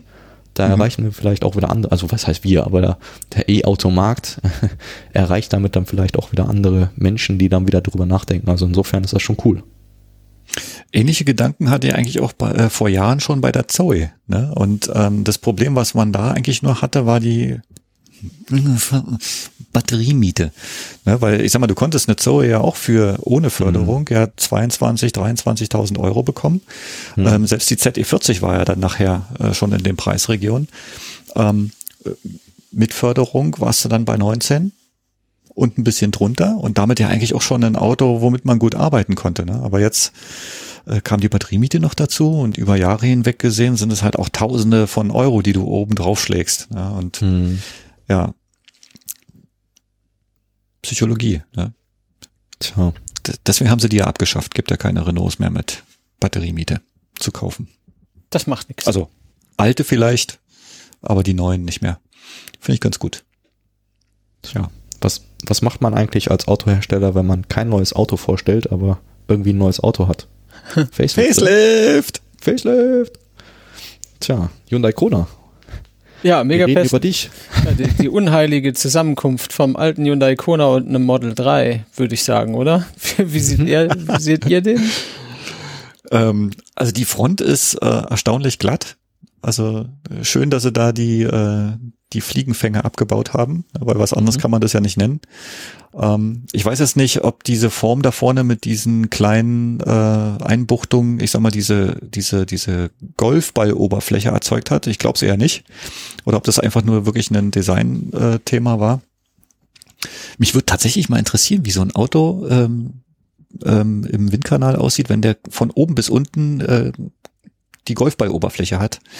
Ähm, ja, aber ansonsten gefällt mir natürlich schon die Front jetzt deutlich mehr, weil man da auch sieht, hier ist jetzt dieser Verbrennergedanke weg. Da muss jetzt ein Kühlergrill oder zumindestens diese, diese, dieses Design-Ding, da könnte mal ein Kühlergrill gewesen sein oder mhm. ähm, ist halt weg. Schön äh, nackig glatt. Äh, Finde ich schon schön. Ähm, ja, trotzdem wird der Wagen nicht meiner. An anderen Stellen. Tja muss man bei der Fahrzeugübergabe keine Fliegenbürste mehr mitgeben als Verkäufer, ja. Aber letzten Endes ist ja sonst wirklich bei dem Auto. Gab's das oder was? Nein. Nee, nicht wirklich. Das, wahrscheinlich ganz ausschließen kann man es nicht. Es gibt wahrscheinlich immer irgendein Autohaus, was dann irgendwie eine Kriegst, besonders coole Marketingidee hat. Kriegst Aber, dann so einen ähm, Spatel mit dem, mit dem Logo vom Autohaus, oder Fliegenspatel. Also das, das Auto gefällt mir ja, aber ich muss jetzt mal mit dem Verkäufer nochmal sprechen. Warum haben Sie mir eine Zahnbürste dazu gelegt? Junger Mann, das ist keine Zahnbürste, das ist unsere patentierte Fliegenbürste. genau. Nee, ähm, ja. aber letzten Endes haben sie an dem Auto ja wirklich nichts verändert. Also ähm, du hast ja eben diese, diese Golfball-Oberfläche angesprochen. Ähm, das bedeutet ja also, Golfbälle sind ja deswegen so aerodynamisch und fliegen so weit, weil sie eben diese Oberfläche haben. Ähm, und äh, es gibt aber jetzt dadurch, dass der Corona eben dieses äh, diese Oberfläche nicht mehr hat, ist er nicht weniger effizient geworden oder äh, hat eine höhere Reichweite oder eine geringere. Also das ist wirklich alles gleich geblieben, Ladekurve, Reichweite, ähm, alle Eckdaten. Das ist wirklich einfach nur, ähm, hat ein neues Gebiss bekommen sozusagen. Ja. Mhm. Der macht dem Namen Facelift halt alle Ehre. Außer dem Gesicht ja. hat sich einfach gar nichts geändert. Ne? Keine neuen Lampen, keine Aufkleber und so. Mhm. Ja, mehr kann man darüber auch nicht sagen. Aber nicht sagen konnten wir das auch nicht, denn ich habe Bilder gesehen, wo beim Sangel auf dem Hof diese Facelift-Konas stehen und habe gedacht, hä, ist das Model 3? Das ist aber komisch, sieht das jetzt komisch aus. Meine äh, Frau, Model so, meine Frau so, hast du das schon gesehen? Das sieht doch aus wie ein Model 3 oder so. Und ich so, hä, tatsächlich, was ist das? Ja, ein Kona. Was? Naja, äh, ungefähr so war das Gespräch. Und dann haben wir gelernt, dass es nichts weiter darüber zu wissen gibt. Und das ist doch eine Nachricht wert, oder? okay, alles klar, nächstes Thema. Ähm, ich habe gesehen den Mercedes EQA und habe ihn natürlich nicht zu Testfahrten bekommen, wie fast sonst auch keiner. Ich glaube, Robin TV hatten gehabt, ne? Ja. Aber nicht mal der, äh, nicht mal der Kamenie Chris, der eigentlich sonst jeden Scheiß immer irgendwie hinkriegt oder herkriegt oder beides. Nicht mal der ist ihn gefahren, glaube ich. Und ähm, äh, hingegen sind andere Leute ihn gefahren, wo ich mich ehrlich gesagt gefragt habe, wozu eigentlich? Ich, ich erzähle euch kurz, wer. Ja, Felix von der Laden YouTuber, bekannt durch Let's Plays und seine Vlogs. Okay, 3,2 Millionen Abonnenten ist jetzt nicht nichts. Bei dem verstehe ich noch am ehesten, warum der dieses Auto mal fahren durfte, denn der ist zumindest zum Spaß Amateurrennfahrer, der Typ. Ne? Dann mhm. Benjamin Ortega, Fotograf, Content Creator, super lustiger Dude. Ich kenne den, weil ich von äh, John Olsen, diesem Skiabfahrtsfahrer, häufig Videos gucke und mit dem zusammen hat er eine Klamottenmarke, aber ist nicht so wichtig. Aber der ist witzig. ist witzig. Ja, das ist wirklich, wirklich witzig. Und er sagt halt von sich, er arbeitet daran zu werden, wer, wer er sein soll. Was ich halt schon auch irgendwie inspirierend finde. Ja? Und, und so, so lebt er auch. Okay. Fein, Schön. ja. Aber keine Ahnung von Elektroautos. Und dann Aya Jaff Wunderkind in Anführungszeichen der deutschen Textszene und bekannt als Mrs. Code, Gründerin, St äh, Studentin, Rednerin, Autorin des Spiegel-Bestsellers Moneymaker. Auch, mhm. soweit ich weiß, keine Ahnung von Elektroautos. Was machen die? Kriegen von Mercedes drei EQAs gestellt, machen ein schickes YouTube-Video, erzählen, wie schön diese roségoldenen Bicolor-Felgen aussehen und äh, hier der von der Laden irgendwie schwärmt vom Heck wo das Einzige, was an dem Heck ist, einfach diese durchgängige Lichtleiste ist, die ich jetzt auch schon 20 Mal gesehen habe. Ähm, auch jetzt nicht so total faszinierend irgendwie und dann fahren die halt ein paar Runden und stellen dieses Auto vor. Ähm, gehen aber eigentlich Schade. auf nichts Relevantes ein, aus meiner Sicht. Ne? Mhm. Fand ich jetzt ganz interessant. Also, ne, Marcel? Ja gut, vielleicht wollen sie damit ja auch, ähm, ich sag mal, unbedarfte Leute in so ein Auto reinsetzen, die sich erstmal von dem äh, MBUX einfangen lassen. Also das ist ja nach wie vor mit eins der Vorzeige, ähm, ja, wie nennt man das? Quadranten des Fahrzeugs, ne? also wie beim EQC ja damals auch schon, oder bei den heutigen ähm, Mercedes allgemein. Ja, mein Bruder kam immer mit so einem kam er mit so einem Verbrenner daher und äh, hat mal mir das MBUX gezeigt. Ich fand das schon geil, muss man schon sagen. Also optisch, Ja, ja, ja, ist fein, aber das ist ja nicht, worauf es ankommt eigentlich. Ne? Eben, genau. Aber äh, ich sag mal, so unbedarfte Leute ranzusetzen, die, äh, die das Auto toll finden, schön finden und äh, vielleicht das erste Mal auch in einem E-Auto gesessen haben und dann feststellen, oh, der ist ja leise und oh, der zieht ja doch kräftig weg, äh, ist natürlich nur die halbe Wahrheit. Ne? Und da ist so ein Carmaniac äh, natürlich schon ein bisschen kritischer unterwegs. Ja, der hat auch mehr von Elektroautos gesehen und gefahren als die drei Damen und Herren, die sie da zum Testen oder zum Vorstellen eingeladen haben. Ich meine, okay, ich habe nachgedacht, warum sie das gemacht haben und das liegt natürlich der, auf der Hand. Wenn du dir jetzt vorstellst, du sitzt an so einem Konferenztisch und es gibt irgendwie so dicke Filzstifte und bunte Zettel und Wände und so und, und Leute machen jetzt ein Marketing-Meeting und sollen sich überlegen, was machen wir mit dem GLA, um nicht den mhm. gleichen Scheiß zu, äh, mit dem e EQA, um nicht den gleichen Scheiß zu erreichen wie mit dem EQC, nämlich dass ihn keiner kauft. Das ist wahrscheinlich die Aufgabe gewesen, sage ich mal. Ja, weil es gibt ein, es, es gibt kein schlechter verkauftes E-Auto on the world. Es ist einfach es ist uneinholbar schlecht losgeworden dieses Auto, ja. Obwohl mhm er angeblich gar nicht so kacke ist. Er ist sicherlich nicht äh, das, das Goldene vom Ei, nee, das Gelbe vom Ei und nicht alles golden, aber so kacke, dass ihn keiner kauft, ist er wahrscheinlich einfach auch nicht.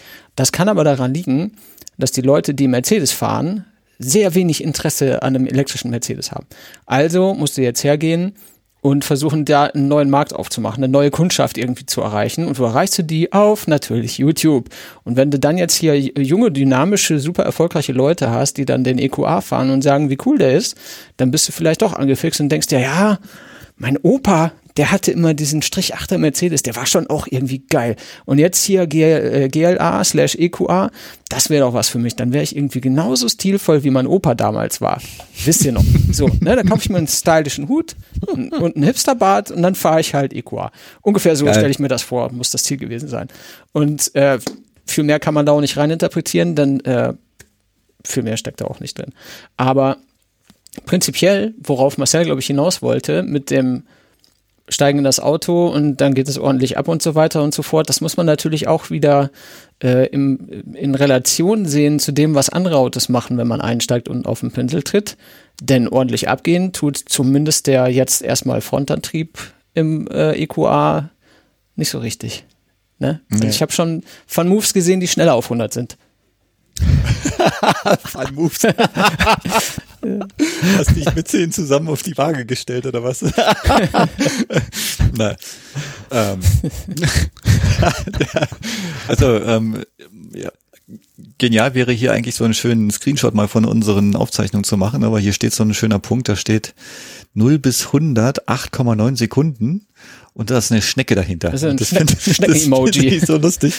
Ja, also ich sag mal, die, die 8,9 Sekunden, die schafft natürlich der ähm, ID3 mit seinen 110 Kilowatt äh, Elektroantrieb natürlich auch. Man darf hierbei aber nicht vergessen, dass der äh, EQA 140 Kilowatt, 190 PS Elektromotor an Bord hat. Äh, natürlich auf der Vorderachse. Das heißt, äh, wenn sich die ganze Masse beim Beschleunigen nach hinten verschiebt, dann fehlt vorne Grip mhm. und äh, dann kriegt man die Leistung einfach nicht auf die Straße. Haben wir auch bei vielen anderen Autos schon kennengelernt. Also da gehört der Kona mit seinen 204 PS dazu oder der, der äh, Kia e-Niro, genauso wie die neue Zoe mit ihren 135 äh, PS.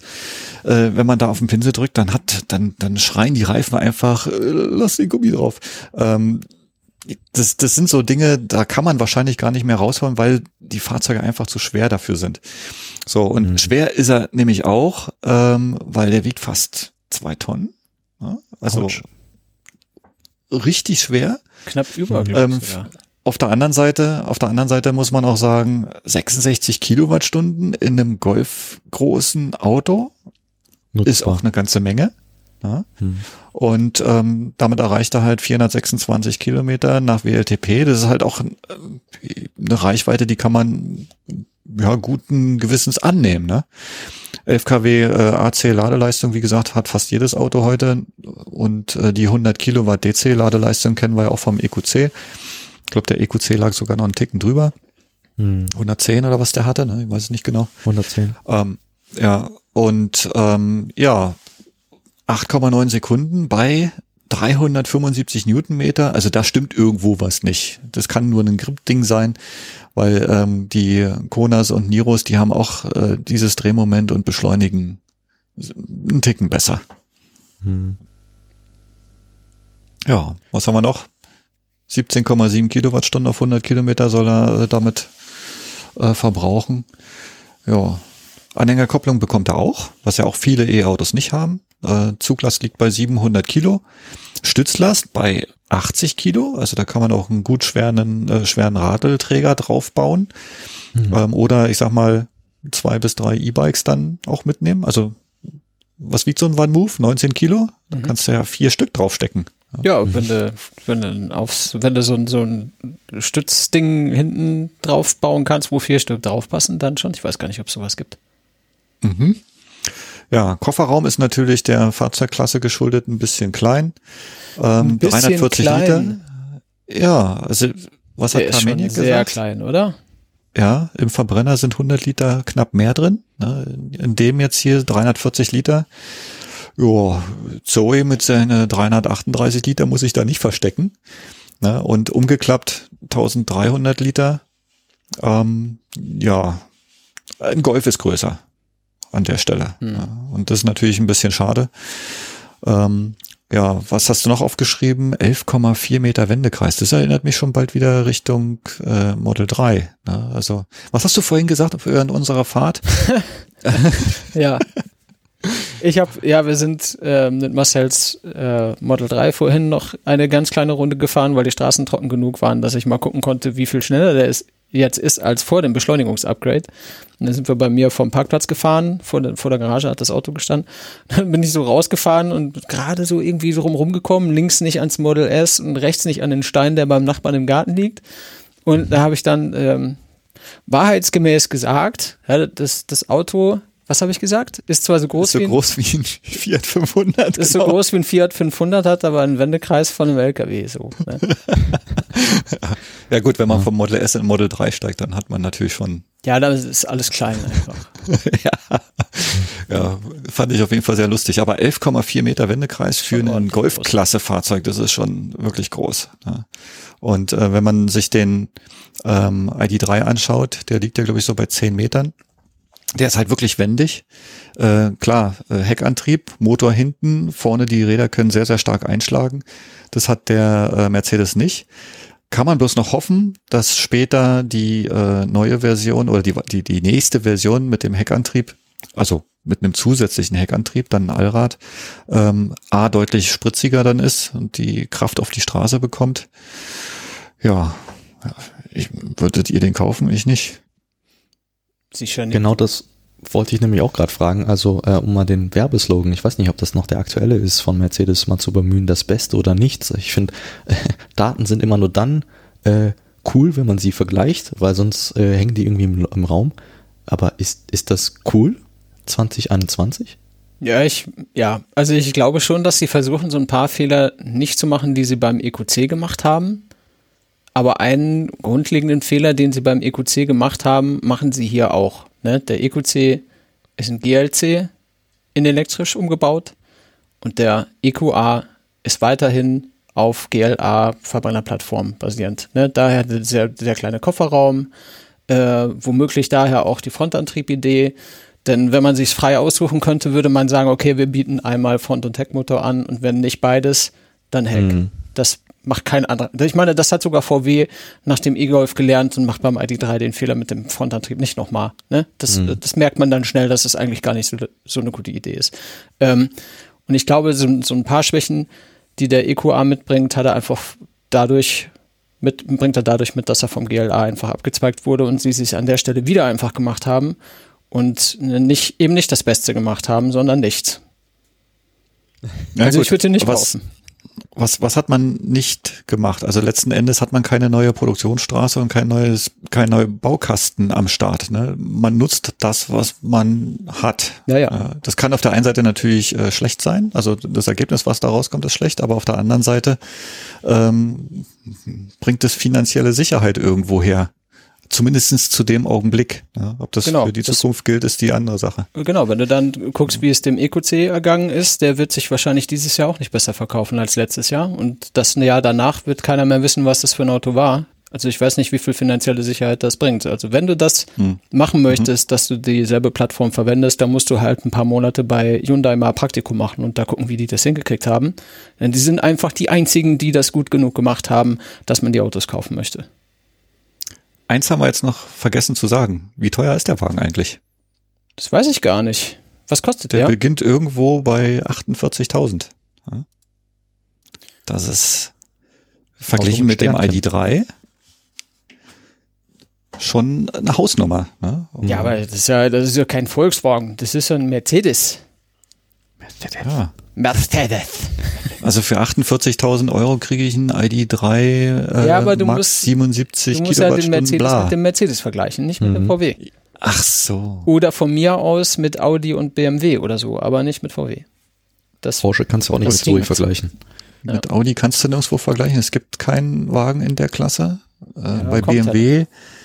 Äh, ja gut, der i3, der verkauft sich ja nach wie vor noch, auch wenn er schlechter verkauft wird mittlerweile, aber er verkauft sich noch immer, hat aber mit der Klasse Fahrzeug auch überhaupt nichts zu tun. Nee. Ja, ja, es ist nicht, da kannst du tatsächlich nur Äpfel mit Birnen vergleichen, so wie ja. vor fünf, sechs Jahren, als wir angefangen haben, uns mit dem Thema zu beschäftigen. Da konntest du auch immer nur Autos miteinander vergleichen, die eigentlich nichts miteinander zu tun hatten, ne? weil da keine waren. Das ist jetzt bei dem, weil da keine waren, genau. bei dem EQA auch ein bisschen so. Also, ja, ich weiß es nicht. Ist ein Mercedes und wenn dir wichtig ist, dass hinten äh, eine schöne Lichtleiste mit Klemmerchen links und rechts ist und dass du deine Ambiente-Beleuchtung in 17 verschiedenen Farben haben kannst, bitte, dann kauf dir den. 64. 64 verschiedene Farben, bitte. 64. Ja. Okay, das ist einfach, das ist schon jenseits von unnötiger Scheiß. Julian. Tja, ich wollte auf das Thema Preise nochmal eingehen. Äh, jetzt nicht unbedingt bei Mercedes, aber ähm, Thema Preise hat sich ja wirklich ein bisschen was getan. ID3 kleinerer Akku und damit günstiger. Ähm, aber bei Tesla war ja auch ein bisschen was, oder? Oh. ja. ja. Sorry, jetzt muss also, ich dir mal schlechte Laune machen. ja, also ähm, das erste Mal hat man ja schon geflucht, als ähm, ich sag mal kurz nachdem ich mein Model 3 bekommen habe. Also es gab ja gab ja welche, die im Februar 2019 ähm, die Auslieferung ja, wie soll ich sagen, angekündigt bekommen haben. Und dann gab es ja mhm. welche, die haben die Auslieferung schon hinter sich gebracht. So, während die, äh, meiner einer, äh, die schon hinter sich gebracht haben, die haben halt nichts mehr bekommen. Da gab es ja auch ähm, ja die Möglichkeit, später vielleicht einen neuen Preis zu bekommen, aber das Auto durfte noch nicht ausgeliefert sein. So, mhm. und da hat man noch ein bisschen was von den neuen Preisen Model 3 äh, abgreifen können. Ähnlich ist es jetzt natürlich auch wieder. Ne? Also äh, Model 3 ist zwischen, äh, was waren das, 2500 und 3000 Euro günstiger geworden in den drei Varianten. Und da fängt man halt an beim Standard Range Plus, der vorher so um die 42, 43.000 gekostet hat. Der liegt jetzt bei 39.990. Da gehen, also inklusive der Förderung, äh, nicht der Förderung, sondern der, der Herstellerprämie. Von 3.000 ähm, Euro. Von 3.000 Euro. Da gehen dann noch die 6.000 Euro Förderung vom Start weg. Ähm, das Long Range äh, Allrad, also so wie meiner, ähm, der liegt jetzt bei 49.900 war vorher auch so 53.000. So, und das Performance ähm, kostet jetzt schlappe 54.990. Äh, das lag ja vorher auch bei äh, knapp 60. Ne? Und mhm. von daher, äh, ich habe das Ding mal direkt auf meinen Wagen umgemünzt, mal meine, meine Rechnung rausgekramt. Und ähm, mein äh, Model 3 ohne Förderung lag bei 58.980 ähm, Euro. Mhm. Äh, dann kam noch die Herstellerprämie abgezogen und die Förderung abgezogen. Das waren in Summe 4.000 Euro. Ähm, somit habe ich für meinen 54.980 Euro bezahlt. Ähm, ich habe kein Full Self Driving. Ich habe kein ähm, Autopilot Stufe 1. Also sprich den, Ab, äh, den, den Abstandstempomaten. Mhm. Und da kamen natürlich dann auch noch die Winterräder oben drauf. So, jetzt kostet äh, das Fahrzeug 58.050 Euro, also blaue Farbe ähm, natürlich noch gewählt. Ähm, ohne Full Self Driving, dafür aber inklusive Abstandstempomat, inklusive Winterräder, inklusive Wärmepumpe, inklusive elektrische Kofferraumöffner, inklusive Doppelverglasung. Dann gibt's 3000 Euro äh, Herstellerprämie und 6000 Euro Förderung. Kostet meine Version von dem Wagen schlappe 49.050. Mhm. So. Und warum soll man dann nicht so ein bisschen sagen, okay, äh, scheiße. Aber auf der anderen Seite kann ich auch sagen, ich habe jetzt zwei Jahre lang Model 3 gefahren, fast 60.000 mhm. Kilometer und habe halt den Spaß schon eine Zeit lang gehabt. Ja, und äh, es gibt ja auch äh, Leute, die nutzen jetzt auch gerade die Gunst der Stunde ähm, und verkaufen zuhauf ihre Model 3. Ne? Ich habe bei Owe, glaube ich, gesehen, der vermittelt gerne äh, gebrauchte Model 3 ins Ausland ja, Dänemark ist da so ein Markt, wo die Fahrzeuge gerne abgenommen werden, weil es dort eine Luxussteuer gibt, die allgemein Fahrzeuge dort extrem teuer macht. Und ähm, in Deutschland geförderte Fahrzeuge dort als Gebrauchtwagen zu verkaufen, für die immer noch super günstig ist. Mhm. So, und äh, schöne Grüße an Ralf, ne? Äh, wir kennen uns ja aus dem ersten E-Cannonball der mit dem Stefan Kopeinig den ähm, Hyundai Kona gefahren haben, auch ganz knapp nach uns ins Ziel gekommen sind. Äh, der hat nämlich sein äh, Model 3 entsprechend so verkauft. Ne? Und wenn man von dem Erlös sich dann das neue Model 3 Facelift kaufen kann, warum auch nicht? Kann man machen. Ähm, man hat da natürlich dann eine Wärmepumpe. Man hat, glaube ich, mittlerweile auch vorne dann doppelt äh, insuliertes Glas oder ähm, gedämmtes Glas.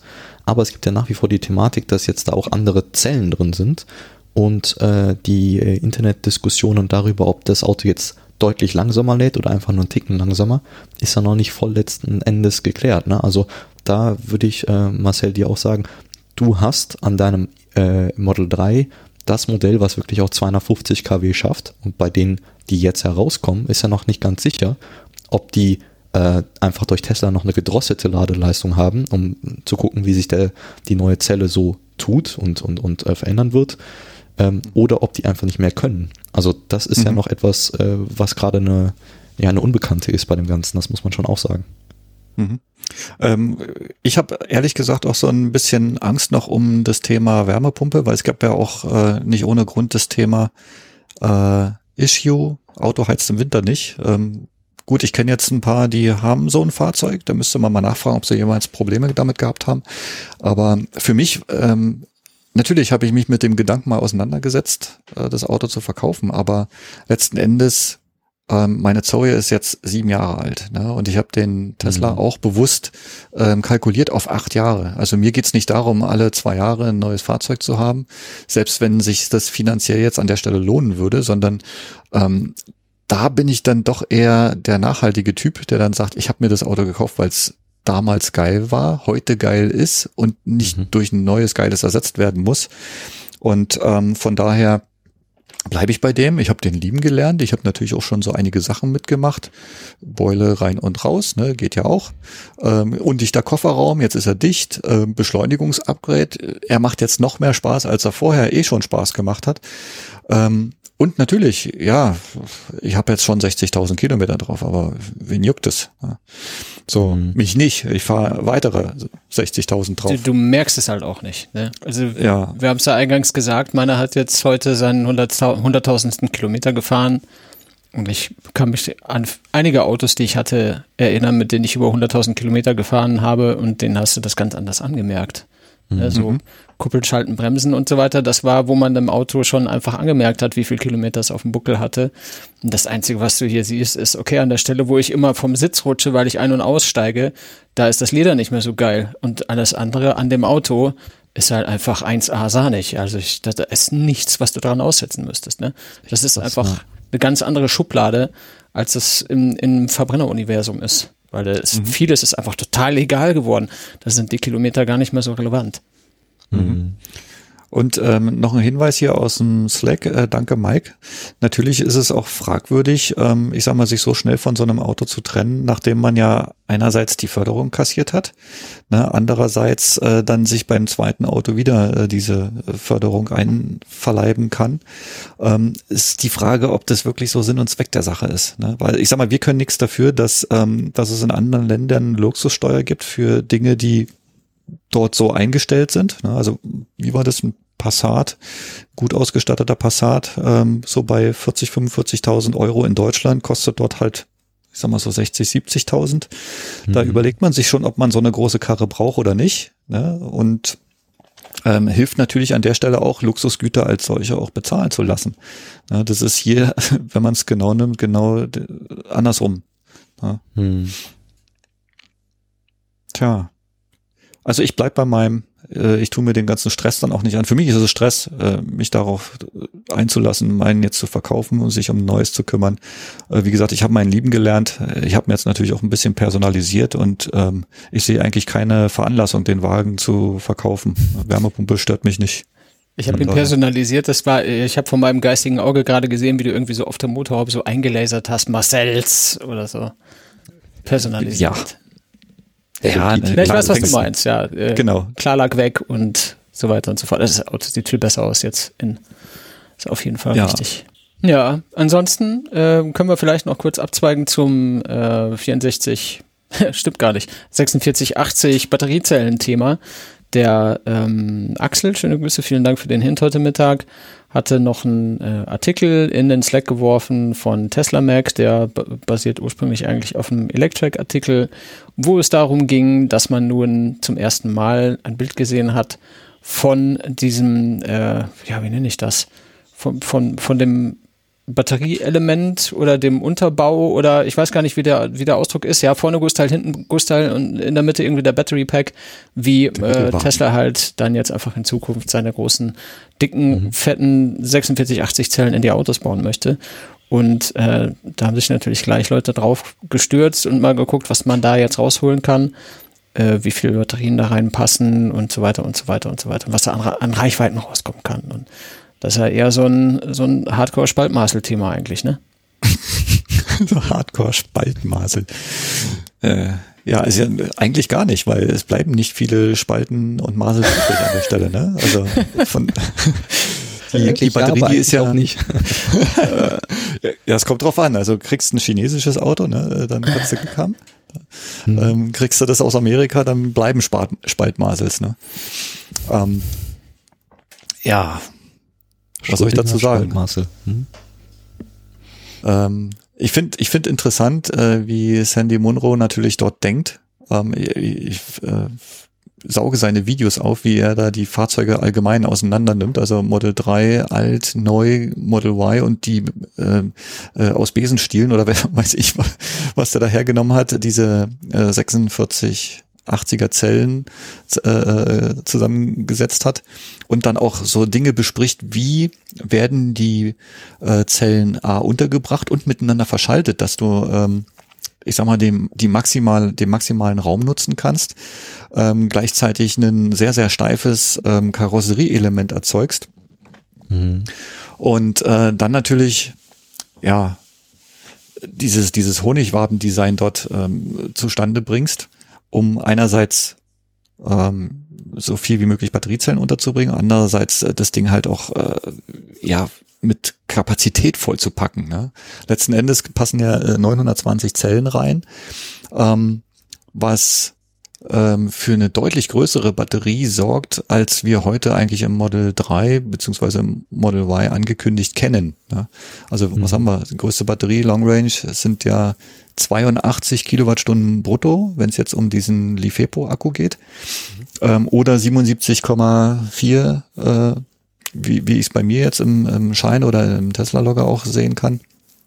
Ähm, aber was kommt da dann nachher raus? 125 Kilowattstunden in dem Akku. Das, das musst du dir mal reinziehen. Mhm. Ja, das ist krass. Das ist nicht, also ganz knapp am Doppelten vorbei, ne? Also, mhm. und wir haben ja heute schon Also ich schaffe heute im Sommer locker über 600 Kilometer weit zu fahren. Jetzt im Winter sind es dann halt eher so 450.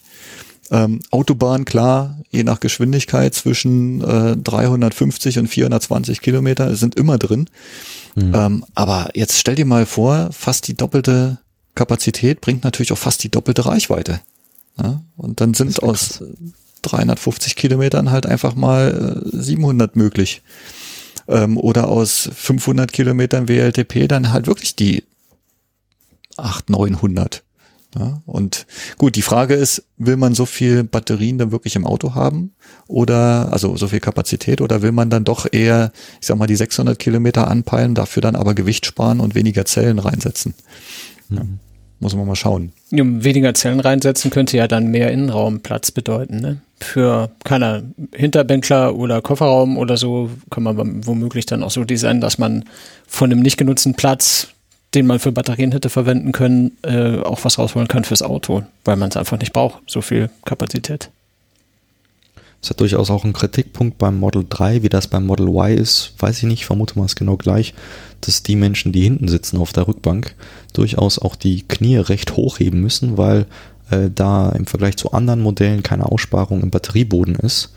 Ähm, jetzt weiß ich natürlich nicht, wie das mit so einer strukturellen äh, Batterie ist äh, ob man dann da eine Aussparung machen kann oder eben gerade nicht. Mhm. Aber ähm, wenn man da deutlich enger und kleineren Akku zusammenpackt, der noch effizienter ist, vielleicht muss man gar nicht mehr bis da hinten hin den Akku füllen und dann kann man vielleicht auch irgendwann mal die Knie waagerecht haben hinten im Model 3 oder Model Y, wer weiß. Also was ich dir sagen kann, das Model Y hat äh, eine deutliche Sitzerhöhung gegenüber, des Model, äh, gegenüber dem Model 3. Ähm, die Sitze sind dort bestimmt zehn Zentimeter höher. Also ich sag mal, diese ganze Unterkonstruktion, wo die Batterie drin sitzt, ist ja die gleiche. Also zumindest bei dem, was wir damals in diesen Prototypen auch gesehen haben oder diesen, diesen ersten äh, äh Importen. Hm. So, und dann wird dort einfach bloß ein Gestell oben drauf gesetzt, wo dann der gleiche Sitz wie im Model 3 halt oben drauf gebaut wird. Und das sind äh, tatsächlich so um die 10 Zentimeter, die man dort oben drauf setzt. Ja.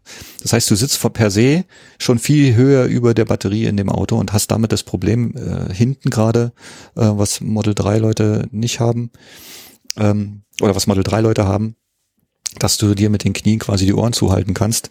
Das hast du im äh, Model Y auf jeden Fall nicht. Und ja. Model 3, das Knieproblem im Model 3 ist ja noch ein Witz gegen das Model S. Ja. Da sitzt man ja noch näher am Boden. Ja. Kommt natürlich auch daher, dass das Model S ja auch noch mal flacher ist als das Model 3. Ja, geil, flach. Dazu. Ne? Ja. Das ist der Preis, den man dann zahlt, ne? Aber wenn man flach und breit mag, muss man halt mit angewinkelten Beinen hinten sitzen. Mhm. Solange die Kinder jung genug sind, ist es nicht so schlimm. Ja. Dafür ist hinten das Auto immer, immer am leisesten. Ja. also. Für den, der da sitzt und sich mit den Knien die Ohren zuhält, meinst du? Ja, genau. nee, aber ist auf jeden Fall leise. Wir haben heute wieder den, den Winterreifen-Abrollgeräusch-Soundvergleich äh, gehabt, Marcel und ich. Ah, ja, also wir sind losgefahren geil. zum Supercharger und äh, ich habe drin gedacht, oh, wie schön leise dieses Auto ist.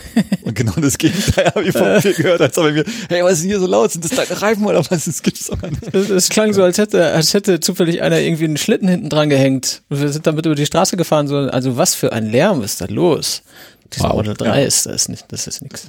Also es, es war nicht wirklich schlimm, aber gut, ich habe ja jetzt, äh, Tesla Markus hat ja über seine Werkstatt dort, ich weiß leider nicht, wie die heißt, das merke ich mir nie, äh, auch wieder ein neues Video veröffentlicht, wo sie in einem 2020er Model 3, also mein Nachfolger, aber vom Facelift dem Vorgänger, die doppelverglasten Frontscheiben eingebaut haben. So, und die haben einfach mal probiert, ob das funktioniert. Und tatsächlich, die kann man einfach einsetzen.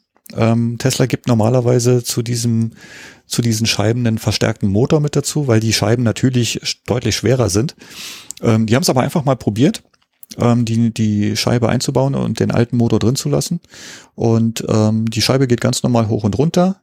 Ähm, Einklemmschutz und sowas funktioniert auch alles äh, problemlos. Wo man natürlich ein Problem haben könnte auf Dauer, weiß man nicht, wie die Motoren das aushalten, ob die dann vielleicht irgendwann durchbrennen, ob man nicht doch vielleicht die stärkeren Motoren äh, nehmen kann oder sollte. Ähm, zumal, wenn man dann solche Änderungen vornimmt, äh, erlischt ja sowieso die Garantie für das Originalteil. Von daher äh, der Einbau funktioniert, die Scheiben schließen auch ganz normal mit allem drum und dran. an der Stelle würde das Model 3 oder ein älteres Model 3 auch leiser werden. Ähm, die Frage ist, macht man's, macht man's nicht? Wie teuer ist? Das weiß ich nicht. Muss ich mal nachfragen. Klingt auf jeden Fall interessant. Hm. Tja. Als Noch ein Punkt für die Individualisierung. Als Zoe-Fahrer kann ich natürlich nur sagen, äh, alles, was ihr fahrt, ist deutlich leiser als das, was ich kenne. Von dem her, aber viel leiser ist immer viel gut von. Deswegen. Das äh, halte ich für ein Gerücht. Also die neue Zoe ist leiser als das Model 3. Ja, das, das stimmt. Ja, die, ja. die Teslas sind jetzt eigentlich nicht für besondere Leisigkeit bekannt. Leisigkeit ist der Fachausdruck, wenn es um Lautigkeit geht. Mhm. Wisst ihr, was gar nicht mal so leise ist? Erzähl. Ein Rex. Ein Rex. Ja. Du meinst ja. das dieses komische fressende Vieh mit den langen Zähnen und genau. kurzen Armen, oder? Der Tyrannosaurus Rex damals. Ja, soll komisch laut. geklungen haben. Also wenn man den Zeichentrickfilm glauben kann, dann macht der komisch ja, genau. Die Kinder haben immer in einem Land vor unserer Zeit geguckt und da klingen, klingen die ganz furchterregend. Mit ihren kleinen Ärmchen sehen sie niedlich aus, aber dann stellt sich raus, schön aufpassen, die sind nicht cool, die Dudes. Ja, aber worauf ähm, Julien raus will, ist natürlich nicht der Tyrannosaurus Rex, sondern Och Mann. der Range Extender Rex, den Marcel irgendwie hier in diese Sendungsnotizen äh, hat sich einschleichen lassen.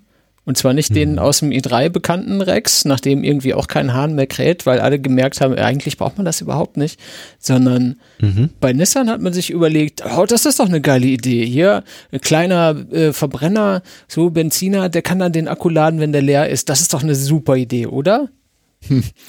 Ja gut, die mhm. Idee selber ist ja nicht äh, neu, sondern äh, die Japaner ja. haben ja mit dem Nissan Note äh, E-Power ja damals schon einen äh, ja, ich nenne es mal Plug-in-Hybriden oder einen Hybriden ähm, auf den Markt gebracht, der die Fahrdynamik eines E-Autos haben soll, weil der E-Antrieb, also der Antrieb selber ist rein elektrisch. Ähm, und du hast zusätzlich ähm, dann einen kleinen Verbrennungsmotor drin, der dann eigentlich dafür da ist, nur den Strom zu erzeugen. Also man hat halt kein, kein Getriebe, kein, ähm, keine Verbindung zum, äh, zum Antriebsstrang an sich. Äh, das heißt, man braucht natürlich auch diese ganzen Zwischenteile dafür nicht. Und der Motor erzeugt auf seiner Kurbelwelle, ich sag mal, mit Generatoren, einem oder zwei, je nachdem, wie viel da Platz haben, dann den Strom. Mhm. Ähm, Jetzt ist es natürlich, wir haben ja den Ford Transit Custom äh, mal gefahren, der funktioniert ja ähnlich. Mhm. Hat ja auch einen 100 äh, Kilowatt äh, Antrieb auf der Vorderachse gehabt mit einem 1,0 äh, Liter Dreizylinder EcoBoost Motor, Benziner. Ähm, allerdings eine relativ große Batterie ne, mit 14, 15 Kilowattstunden, so dass man da auch schon, äh, ich sag mal, weiterfahren kann. Und aus dem Note ist mir bekannt, dass der, ähm, dass die Batterie damals eigentlich relativ klein war und es wirklich nur für, ich sag mal, ein, zwei Mal großartig beschleunigen äh, reichte und dann musste der Motor anspringen, äh, um so mitzulaufen. Ja, und jetzt hier, hier an der Stelle äh, haben wir einen 140 Kilowatt E-Antrieb ähm, auf der Vorderachse, äh, der dann äh, ja aushilfsmäßig mit 115 Kilowatt 1,5 Liter Benziner äh, notbefeuert wird. Also das heißt, äh, der wird wahrscheinlich immer dann laufen, um die Batterie so weit voll zu machen, dass die Power da ist, wenn sie gebraucht wird. Ähm, der Wagen soll jetzt ähm, ab Januar 2022 auch zu uns kommen. Äh, Nissan hat ja vorher gesagt, äh, hm, Europa ist vielleicht nicht so ein interessanter Markt dafür. Aber wenn man das Ding in den Quatschei reinmacht, äh, in den Qashqai, also ein wohl sehr gut verkauftes SUV hierzulande, äh, dann hat man vielleicht die Möglichkeit, noch an ein paar Kunden ranzukommen. Von daher, ja, wir wollen halt auch mal über Hybride reden, ne? Sie Echt? sind ja da. Sie sind ja da und er fährt ja rein elektrisch. Jetzt mal Hand aufs Bis Herz. er wieder Strom braucht. Braucht so ein Auto in der Form bei uns? Also meiner Meinung nach nicht. Man Nein. kann aber das, man kann diese Nachricht ja super nutzen, um allen nochmal kurz zu erklären. Mhm. Das ist der dreckigste Strom, den du haben kannst und deswegen willst du den auch nicht. Ja, aber gleichzeitig sei es auch gesagt, das ist die sauberste Form eines Plug-in-Hybriden, die es gibt. ja. Das gibt dann ja. zu denken. ja. Also mhm. ähm, ich, ich habe ja lange Zeit in Ghana gelebt und für so einen Markt, äh, für so ein Land kann ich mir so ein Auto gut vorstellen. Aber bei uns in Europa äh, in Amerika oder Nissan, wenn ich mich nicht irre, ist aus Japan, richtig? Ja. Ähm, dann äh, so, ich sag mal, wirklich hochindustrialisierte Märkte, wo wirklich die Ladesäulen aus dem Boden schießen. Hm. Können zumindest. Genau, können. Es gibt das Potenzial dafür, dass sie schießen aus dem Boden äh, und man dann auch laden kann. Äh, schwierig. Ähm, für andere Märkte vielleicht interessant. Du meinst damit jetzt mit diesen vielen Ladesäulen und so weiter, so hochindustrialisierte erste Weltländer wie zum Beispiel Frankreich auch, oder? Die sind doch. Was? genau, ja. Was? Ich wollte überleiten zum nächsten Thema. Ganz ja. elegant, galant, eloquent. Très élégant, ja, genau. Ähm, ja, ich habe gedacht, äh, wenn, wenn ich schon mal als Franzose jetzt hier dabei bin, weil ich, das ist ja der Vorteil, wenn man zwei Nationalitäten hat, dass man sich immer dann aussucht, was man ist, wenn es gerade passt, wie es ist. dass, dass ähm, äh, wir mal den Blick auf die andere Seite des Rheins werfen, also nicht hier in Köln, weil da ist der Dom und außer wir machen jetzt den Clean Religion Podcast, dann ist das wenig interessant, äh, sondern wir gucken nach Frankreich, also richtig weit über den Rhein und ähm, ich sage jetzt mal ganz plakativ, da gibt's viel Baguette, aber wenig Ladesäulen. Ja? Und ja, ich darf das sagen, weil ich jetzt gerade Franzose bin in diesem Moment, wenn ich das sage. Also wäre das politisch also, inkorrekt, wenn ich das sagen würde, oder was? Nein, das ist jetzt einfach nur okay, ähm, Ne, ich, genau, man, muss ja, man muss ja fragen, ja, vielleicht darf nicht jeder einfach öffentlich über Baguette reden. Kann ja sein, ich weiß es nicht. Sonst, sonst kommt die Baguette-Mafia und sagt, äh, ein Moment. Ja, ja genau. Was sagen, was sagen die? Hi Mama. Ein Moment, ein Moment. Äh, passt schon, nur Spaß. Genau, ja. Und ähm, ich, ich habe mir mal den Spaß gemacht, ähm, mir anzugucken. Das war tatsächlich äh, jetzt im Herbst, äh, wie die Ladesäulensituation in Frankreich so ist. Ja, den Spaß ähm, macht man sich auch nur, wenn man Franzose ist, glaube ich. Ne? Ja, das äh, tatsächlich, äh, glaube ich, hätten das auch noch andere Nationalitäten gemacht, wenn sie planen, nach Frankreich in den Urlaub zu fahren. Ah. Was dann bei mir aufgrund, naja, aktueller Umstände dann doch Italien geworden ist, aber daher der Grund. Und ähm, dann äh, ist mir aufgefallen, als ich auf Frankreich geguckt habe, ähm, bei einer Karte, äh, da gibt es kaum Ladesäulen. Und ähm, ähm, ich muss sagen, ich war bis jetzt tatsächlich auch noch nie in Frankreich ähm, äh, mit einem E-Auto, also dass ich dort laden musste. Ähm, es hat immer quasi mit dem Akku auch wieder zurückgepasst über die Grenze. Mhm. Aber ähm, es gibt dort extrem wenige Ladesäulen und da gibt es wirklich einen Grund für. Und zwar gibt es, gab es in Frankreich ein Infrastrukturprojekt, das Corridor hieß, also Dor mit zwei O, was äh, ein französisches Wort ist, was für Frankreich schon mal sehr verwunderlich ist. Aber letzten Endes dieses äh, Projekt hatte zum Ziel, dass Frankreich mit Ladesäulen ja so zumindest einen Grundbedarf decken kann, dass man von A nach B kommt durchs ganze Land. Jetzt ist es aber so gewesen, dass Anfang 2020 189 von 217 Ladesäulen, also in Klammern eigentlich alle, abgeschaltet worden sind und warum? Weil es einen sicherheitsrelevanten äh, Fehler gab ähm, bei dem einen Ladesäulentyp oder bei dem zwei Ladesäulentyp, die bei diesem Projekt äh, aufgestellt worden sind. Und zwar über Nacht. Die sind einfach abgeschaltet worden. Und ähm, das muss man sich mal vorstellen. Stell mal äh, hier NBW, Ionity oder so sagen, uh, Mist, unsere Lader, da ist leider was Sicherheitsrelevantes, alles weg dann guckst du aber auch blöd, ja. Mhm, und ähm, das hat jetzt äh, wirklich dazu geführt, dass seither ähm, Frankreich für ähm, fürs E-Auto-Infrastruktur recht, recht schlecht da, äh, dastand. Und ähm, jetzt, ähm, ja, Frankreich hat zwar viele 22 Kilowatt äh, Ladepunkte und 43 Kilowatt Ladepunkte wegen der Zoe, ne, kommt ja aus diesem Markt. Ähm, die sind noch vorhanden, aber was HPCs angeht und äh, für Autobahnen ist das wirklich recht schlecht äh, gewesen. Man muss jetzt fairerweise sagen, das Netzkorridor war vorher auch qualitativ nicht besonders hochwertig. Das hatte so E-Off-Tendenzen, sag ich mal. E-Off. Sorry. Ähm, ja, also der, der Betreiber ist äh, Electricité de France, also die französische Stromgesellschaft gewesen. Ähm, und ähm, jetzt hat Ionity im Januar, äh, im Dezember 2020 ähm, bis dahin wirklich viel auch in Frankreich installiert. Es ist jetzt wieder besser geworden, aber unterm Strich muss man sagen, es ist echt immer noch schlecht. Ja. Ähm, warum erzähle ich das Ganze? Nicht nur, weil ich eben auch eine französische Hälfte in mir schlummern habe, sondern ähm, auch, weil es äh, vielleicht ganz interessant ist, sich mal anzugucken, wie zwei Länder, die äh, beide Automobilindustrie haben, die äh, recht ähnlich sind vom wirtschaftlichen, die recht ähnlich sind vom kulturellen, die recht ähnlich sind eben auch von, ähm, ja, von, der, von der geografischen, politischen Lage, ähm, wie sich das dort verhält und vergleicht eben, was Ladeinfrastruktur angeht.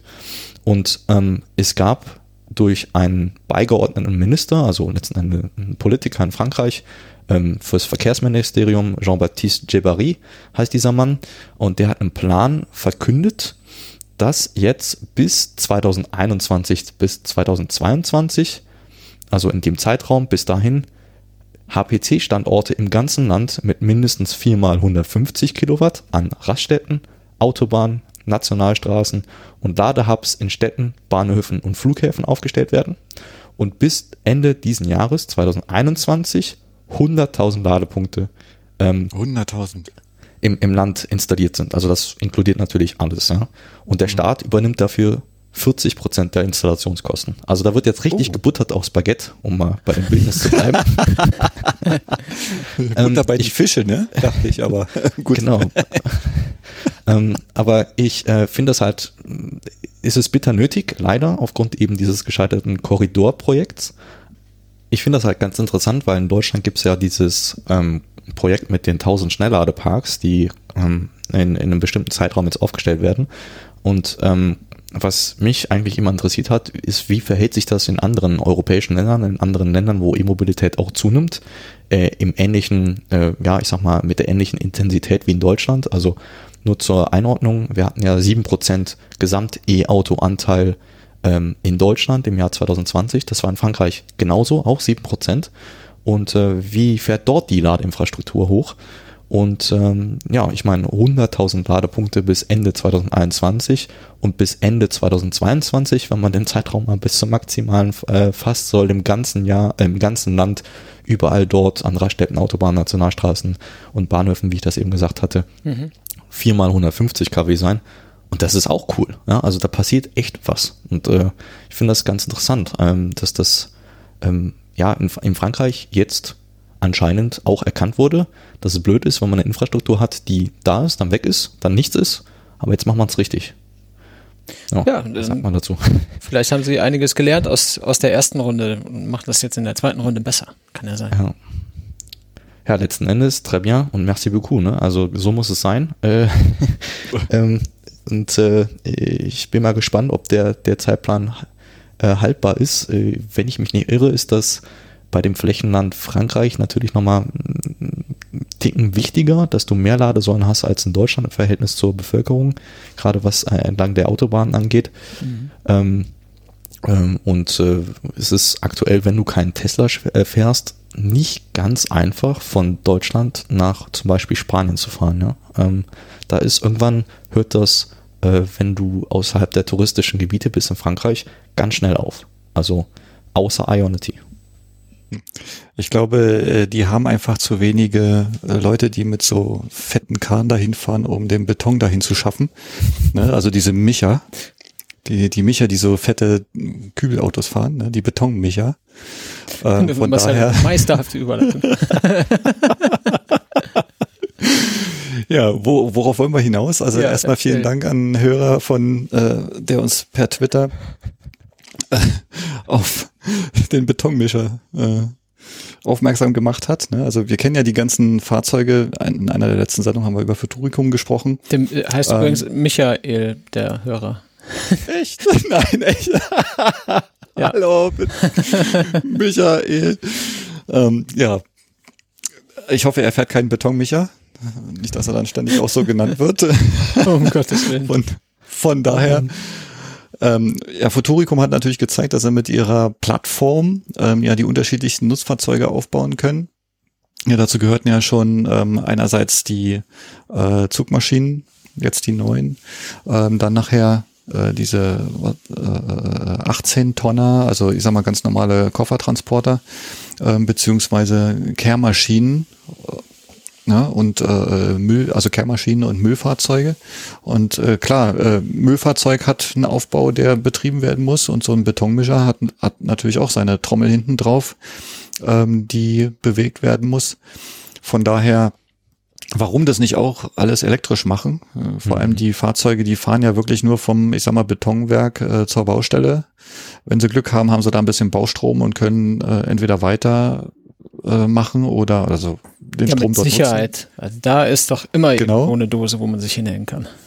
Oder wenn man jetzt ja auch sieht, wie viel Kilowattstunden in so einem Fahrzeug untergebracht werden kann, da denke ich mal auch schon, dass man da eine ganze Menge äh, ja, Zeit mit Betonmischen verbringen kann, äh, ohne jetzt nur hinzufahren. Von daher, äh, ja, noch ein Fahrzeug, noch ein Nutzfahrzeug an der Stelle, äh, die man da ja entsprechend umbaut.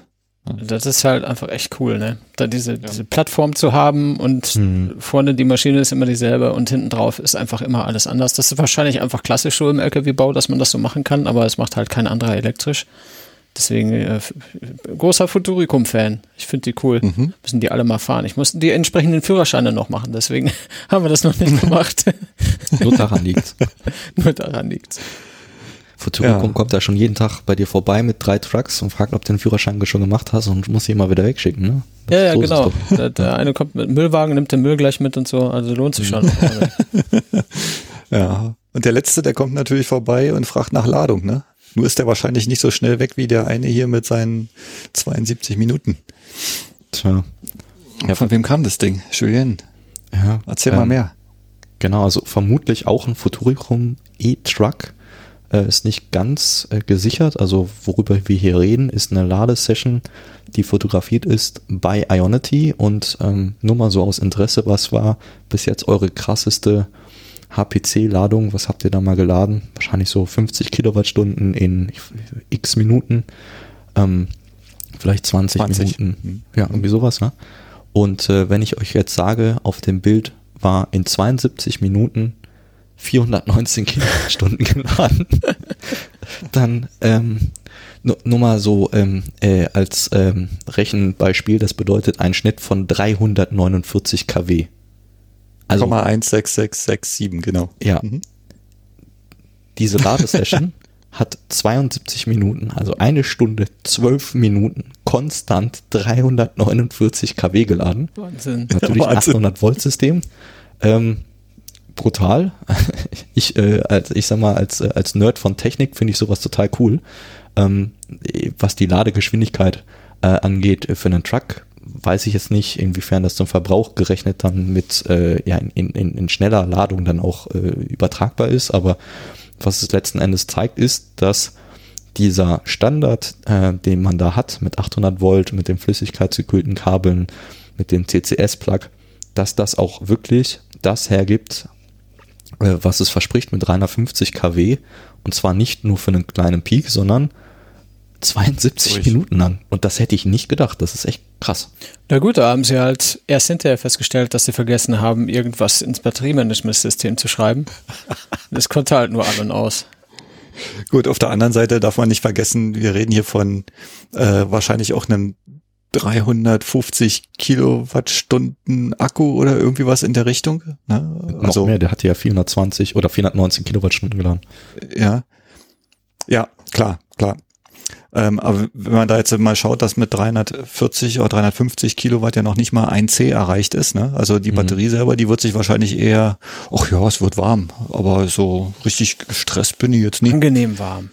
Ja, genau. Hast du denn eigentlich gesehen, äh, du hast auch ein Foto dazu gehabt, ne? Hat, hat man da eigentlich mhm. gesehen, mit wie viel Kabel das Ding angeschlossen ist? Mit einem einzigen. Mit einem einzigen? Ja, ja da kann ja gar nichts rüberkommen. Das ja, da geht ja gar nichts. Ne? Also dann macht, macht man doch am besten gleich äh, sowas wie in Bangkok. Ne? Da gibt's ja so eine elektrische Fähre. Äh, mein Smart Ferry. So, und mein steht für Mission, No Emission. Ähm, also nicht, dass da irgendwie was äh, abgebaut wird an der Stelle. Ähm, diese Fähre, ähm, auf die bin ich aufmerksam geworden äh, in einem Video von Now You Know. Die haben dort mal schnell in die Future geblickt. Und da kam halt eine, äh, äh, eine Fähre mit 800 Kilowattstunden Akku, ja, über die See daher, was äh, welche 235 Passagiere transportieren kann, mit etwa 11 Knoten Reisegeschwindigkeit. Das sind 20,4 Stundenkilometer. Klingt jetzt äh, nicht so schnell, aber auf dem Wasser ist es das offensichtlich. Und äh, was ich am lustigsten fand an der Stelle ist, wie das Ding geladen wird. Ja, mit CCS. Ne? Aber jetzt versuch mal 800 Kilowattstunden mit CCS zu laden. Ähm, äh, zumindest so, dass es in 15 bis 20 Minuten voll ist. Ja, was haben die gemacht? Mhm. Die haben einfach an der einen Seite zwei große, ich sag mal, Klappen abgemacht und unter einer haben sich 13 CCS-Plugs verbunden, äh, verborgen. Und dann haben sie den Typen gezeigt, der dort die Kabel reingesteckt hat. Ne? Also ja, und dann war noch so ein Witz von den beiden. Ich weiß jetzt nicht, ob Zack oder Jesse das gesagt haben, aber ähm, die meinten dann bloß, während der die ganzen äh, Stecker reinsteckt, darf er mit dem ersten zum Abstecken wieder anfangen, nachdem er den letzten eingesteckt hat, weil es mhm. einfach so lange dauert. Ja, also 800 Kilowattstunden nachladen in 15 bis 20 Minuten per 26 CCS Plugs. Geil Geschichte. halt auch ridiculous viel. Es sieht halt auch total geil aus irgendwie. Ne? Man darf das nicht unterschätzen. Ähm, verlinken wir euch natürlich gerne das Video dazu und da sind halt so ein paar Bilder in diesem Video. Ich nehme an, das ist ein Werbevideo von von dem, von der Reederei, die das Ding baut, diese Main Smart Ferry. Und da ist eine Einstellung, wo man irgendwie dann auf den, auf den Hafen schaut und da steht eine Armada von Schnellladern, an die ja. das Schiff dann andockt. Und äh, im nächsten Bild ist dann eben diese Szene, wo der, wo der Herr irgendwie dann zweimal 13 CSS-Stecker nebeneinander, beziehungsweise übereinander. CC. Äh, CCS, ich sag's immer falsch, warum zum Teufel? Mhm. Äh, dann bin geprägt von alten Zeiten. Äh, mhm. Und dann irgendwie zoomt das so raus und du siehst diese 26 Stecker und die, die, die ganzen Kabel, die zu dieser Armada von schneller dann rübergehen. Das ist einfach super crazy, wie das aussieht. Das ist echt, echt witzig. Und äh, eigentlich jetzt wäre auch ein guter Kandidat für die Kuriositäten-Ecke gewesen. Mhm. Haben wir aber nicht gemacht. Nicht, dass es am Ende scheitert und wir darüber nicht reden können. Genau, weil es ist ja keine Kuriosität, weil es ist ja in der Nussschalenecke, weil es ein Boot ja. ist. ich hab's da drauf gemacht. ja, genau. Genau ja. das. Ja. Genau das. Ja, äh, ähm, mehr gibt's dazu, glaube ich, nicht zu sagen. Ne? Also wenn in Köln über den Rhein das Ding schippert, dann fahre ich extra da hoch, einfach nur um damit zu fahren. Ja, das, das sind dann übrigens auch alle Lademöglichkeiten, die es in Köln gibt, die dann, die, die stehen dann alle am Hafen. Genau. Jetzt mal kurz eine Stunde nicht laden, die, die Fähre braucht die Ladesäulen. Sorry. Da kommen, sind nur 15 bis 20 Minuten, das geht ja. Ja, das geht. Das geht. Dann, da kann, ich finde, da kann man auch mal ähm, zurückstecken. wieder genau. zurück in den HPC stecken dann. Genau. Ich habe gerade ich habe gerade in dem Video gesehen, äh, die haben dort auch ein bisschen zurückgesteckt, weil die letzten beiden CCS Plugs, die waren gar nicht belegt. Ja, da haben wahrscheinlich schon zwei Autos geladen. Geil. so genau habe ich mir das gar nicht ja. angeguckt. Ich war overwhelmed von der von der Anzahl von Sachen irgendwie. Das ist so wie wenn ich einkaufen gehe in einen Klamottenladen. Da gehe ich so rein und ich sehe die ersten zwei, drei Teile, die kann ich differenziert wahrnehmen und der Rest verschwimmt einfach komplett. Deswegen kann man mit mir nicht gut Klamotten einkaufen gehen. Jetzt stell dir mal den Job des, äh, des Menschen äh, vor, äh, wenn sich diese Technologie durchsetzt und dann bist du da an so einem Hafen und es liegt da eine fünf Minuten Schiff an. Das dauern irgendwie so CCS-Stecker irgendwo reinstecken und wenn dann drei, vier gleichzeitig ankommen, musst du auf einmal dann 75 Stecker reintun. Respekt. Ja, aber womöglich gibt es Potenzial zur Automatisierung an der Stelle. Denn äh, so Stecker in Ladeports von Autos stecken hat man ja schon immer überlegt, ob man da nicht einen Roboter für nehmen kann. Ich glaube, mhm. bei den Fähren sind wir dann an der, äh, haben wir die, die Grenze erreicht, wo es dann auch sinnvoll ist langsam dass einfach eine Maschine die ganzen Dinger da reinfährt, das macht mhm. schon Sinn. Immer so 13 auf einmal oder so. Mhm. Ja, ich stelle mir zum Beispiel dann sowas auch vor, eher wie ähm, bei den Bussen, dass man hier mit Pantoman beauftragt, der dann mal schnell mit seinem Cape da drüber fliegt und dann so ein, ja, weiß ich nicht, äh, ein Kilovolt äh, System da anstöpselt. Ne? Dann brauchst du halt nämlich nicht diese kleinen, ähm, weiß ich nicht, ähm, was sind das hier 400 Volt äh, Systeme da benutzen, sondern hm. gehst du halt mit das. gehst du halt mit hoher Spannung und dünnen Kabeln ran. Ne? Haben wir ja heute auch äh, Philipp kennengelernt, ne? Der, der V3 Supercharger hat schon wirklich ein wahnsinnig kleines dünnes Kabel für die Leistung, die hm. da nachher durchgehen soll. Krasser. Von daher Vielleicht gibt's ja hier so, so Fähre mit Pantographen, ist doch auch was, oder? Panto Man, the greatest hero of the world. ich habe schon den Slogan. In, in Norwegen gibt es tatsächlich eine Fähre, die das macht schon. Ja. Also was? seitlicher Panto. Ach so, der, die da so an, andockt. Genau. So ein ja. bisschen wie wenn man nach Norderney fährt und dort in den Hafen einläuft, wo dann die Autofähre sich am, am Kai anlehnt, um die Kurve zu fahren. Das fand ich sehr witzig. Ja, das ist auch sehr spannend. Das, ja, das ich, ich, stand da irgendwie und guck da so runter und da ist dieser riesige Klotz irgendwie, der da im Wasser steht. Und ich denke mir so, ja, wird er jetzt, wird dann jetzt wahrscheinlich langsam in die andere Richtung lenken, denn sonst treffen wir, ups.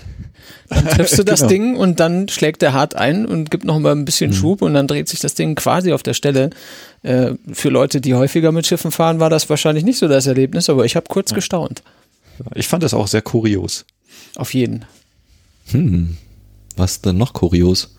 Wow, also wir haben ja in der Pre-Show ein äh, bisschen Mühe gehabt, das auseinander zu klamüsern und vielleicht ein bisschen zu dezimieren, weil wir ja vier Vorschläge hatten für die Kuriositäten-Ecke dieses Mal und wir haben einfach drei behalten. Der Slack hat gesagt, die sind meistens gut, nimmt doch alle. Und dann haben wir zumindest drei Viertel haben wir einfach behalten. Und ähm, ich würde gerne mit der, mit der ersten vielleicht nochmal kurz zurückblenden zur CES, denn auf der CES wird ja Consumer Electronics Kram vorgestellt und Autos und andere Sachen. Aber der Tenor, was diese Sachen alle gemeinsam haben, ist ja eine gewisse äh, Hightech elektronische Nutzlosigkeit. Das ist, glaube ich, der gemeinsame Nenner bei dem, was da so gezeigt wird. Ja? Und der Gipfel, ja, der, der, der Gipfel der bescheuerten Nutzlosigkeit war nach meinem Erachten der Karlkopter. Ja, wo die, das französische Start-up, Start-up, sagt man ja in Frankreich. Start-up. Heißt das dann Marca oder Maza oder Masa oder Macha oder wie würde man das aussprechen? M-A-C-A ist eine Abkürzung, aber ich sag mal Maka. Ja, die ich haben jetzt da gar nichts, ich weiß es nicht. Die haben da das Konzept eines mit Wasserstoff betriebenen Rennflugautos vorgestellt. Ja, sie wollen so eine Art Formel 1 mit, mit fliegenden Wasserstoffraketenautos irgendwie etablieren. Formel E, ja, bitte. Bitte?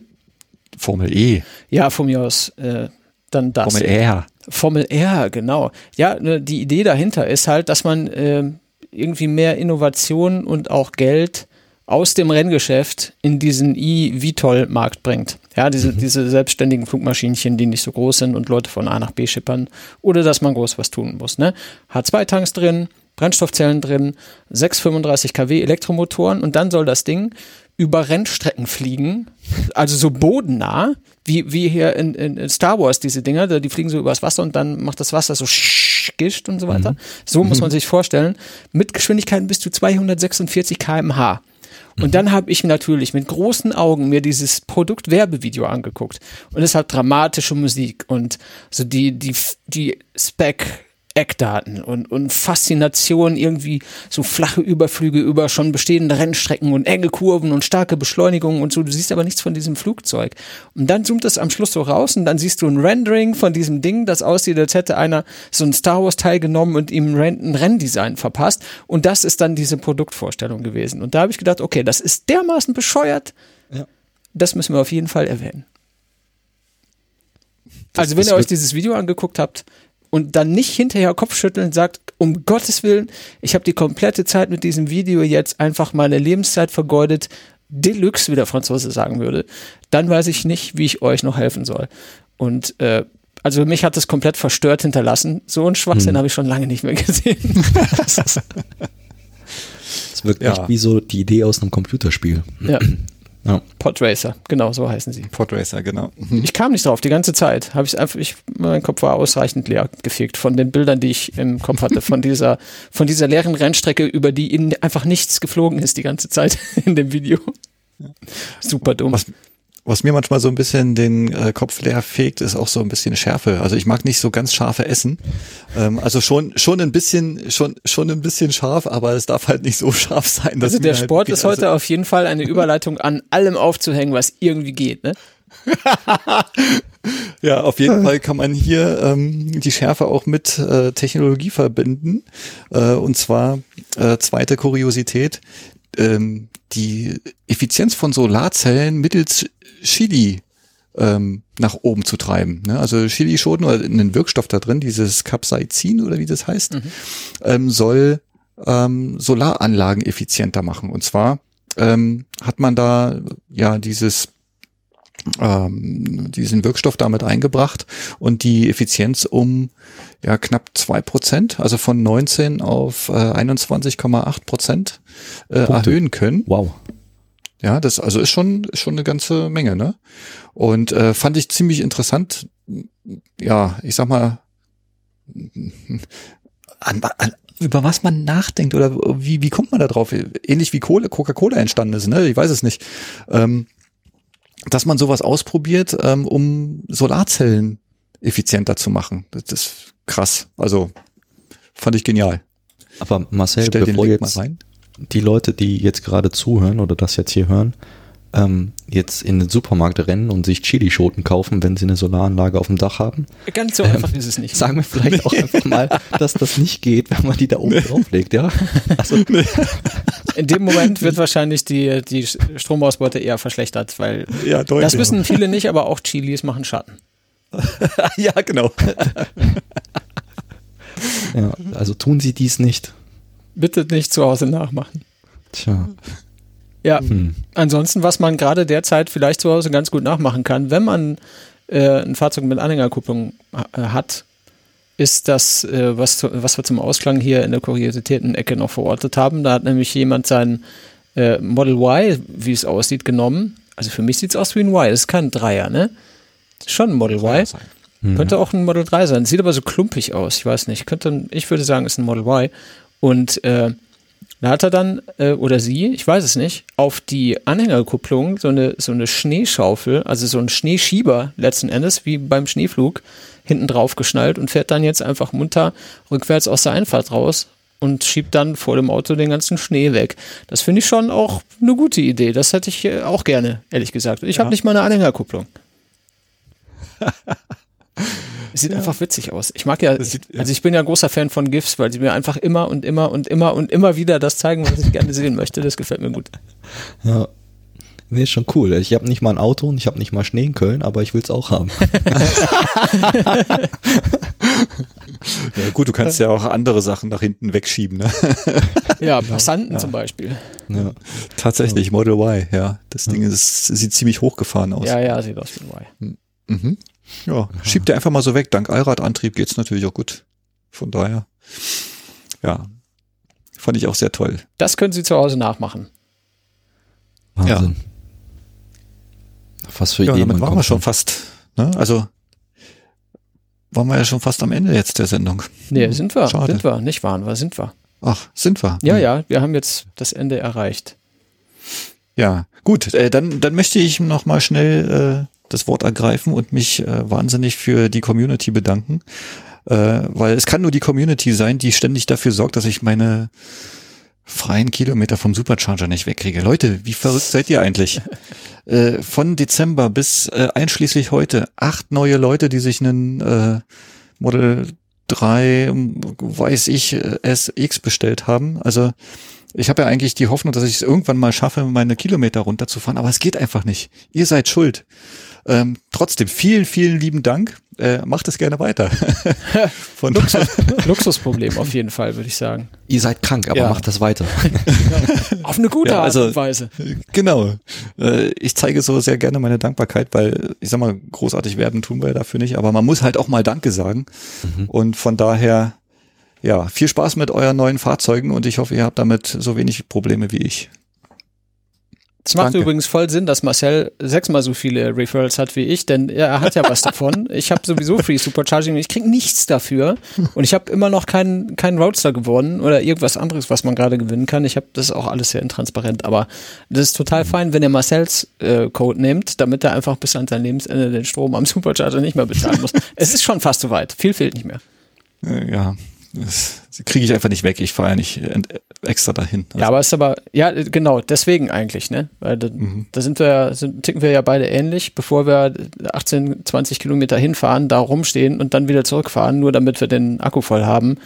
Äh, dafür ist uns halt auch irgendwie nicht langweilig genug. Und wenn man das dann mal umrechnet in die Zeit, die man selber vielleicht für sich veranschlagen würde, dann lohnt sich halt einfach nicht. Aber wenn man dann mal wieder unterwegs sein kann mit den Autos und über kurz oder lang wird das so sein, da bin ich sehr sicher, dann äh, sieht das auch wieder anders aus. Und dann, dann fährst du wieder zweimal die Woche nach Berlin oder so, was du halt so für Sachen machst. Oder mhm. ist mal hier ein Treffen oder dort eine Veranstaltung und dann, äh, dann äh, wird es auch wieder ein bisschen weniger. Dann hast du so einen Referral mal schnell wieder weggefahren. Ja, mein nächstes Ziel, ähm, wenn wir wieder reisen dürfen, ist ein Urlaub im Haffus. Ja, da will ich mir mal so schön die Seele baumeln lassen. Und da muss ich auch erstmal hinkommen. Es sind ja von hier auch fast 800 Kilometer. Von daher, da gehen ein paar Kilometer schon drauf. Ja. Ist schon ein Eckchen. Mhm.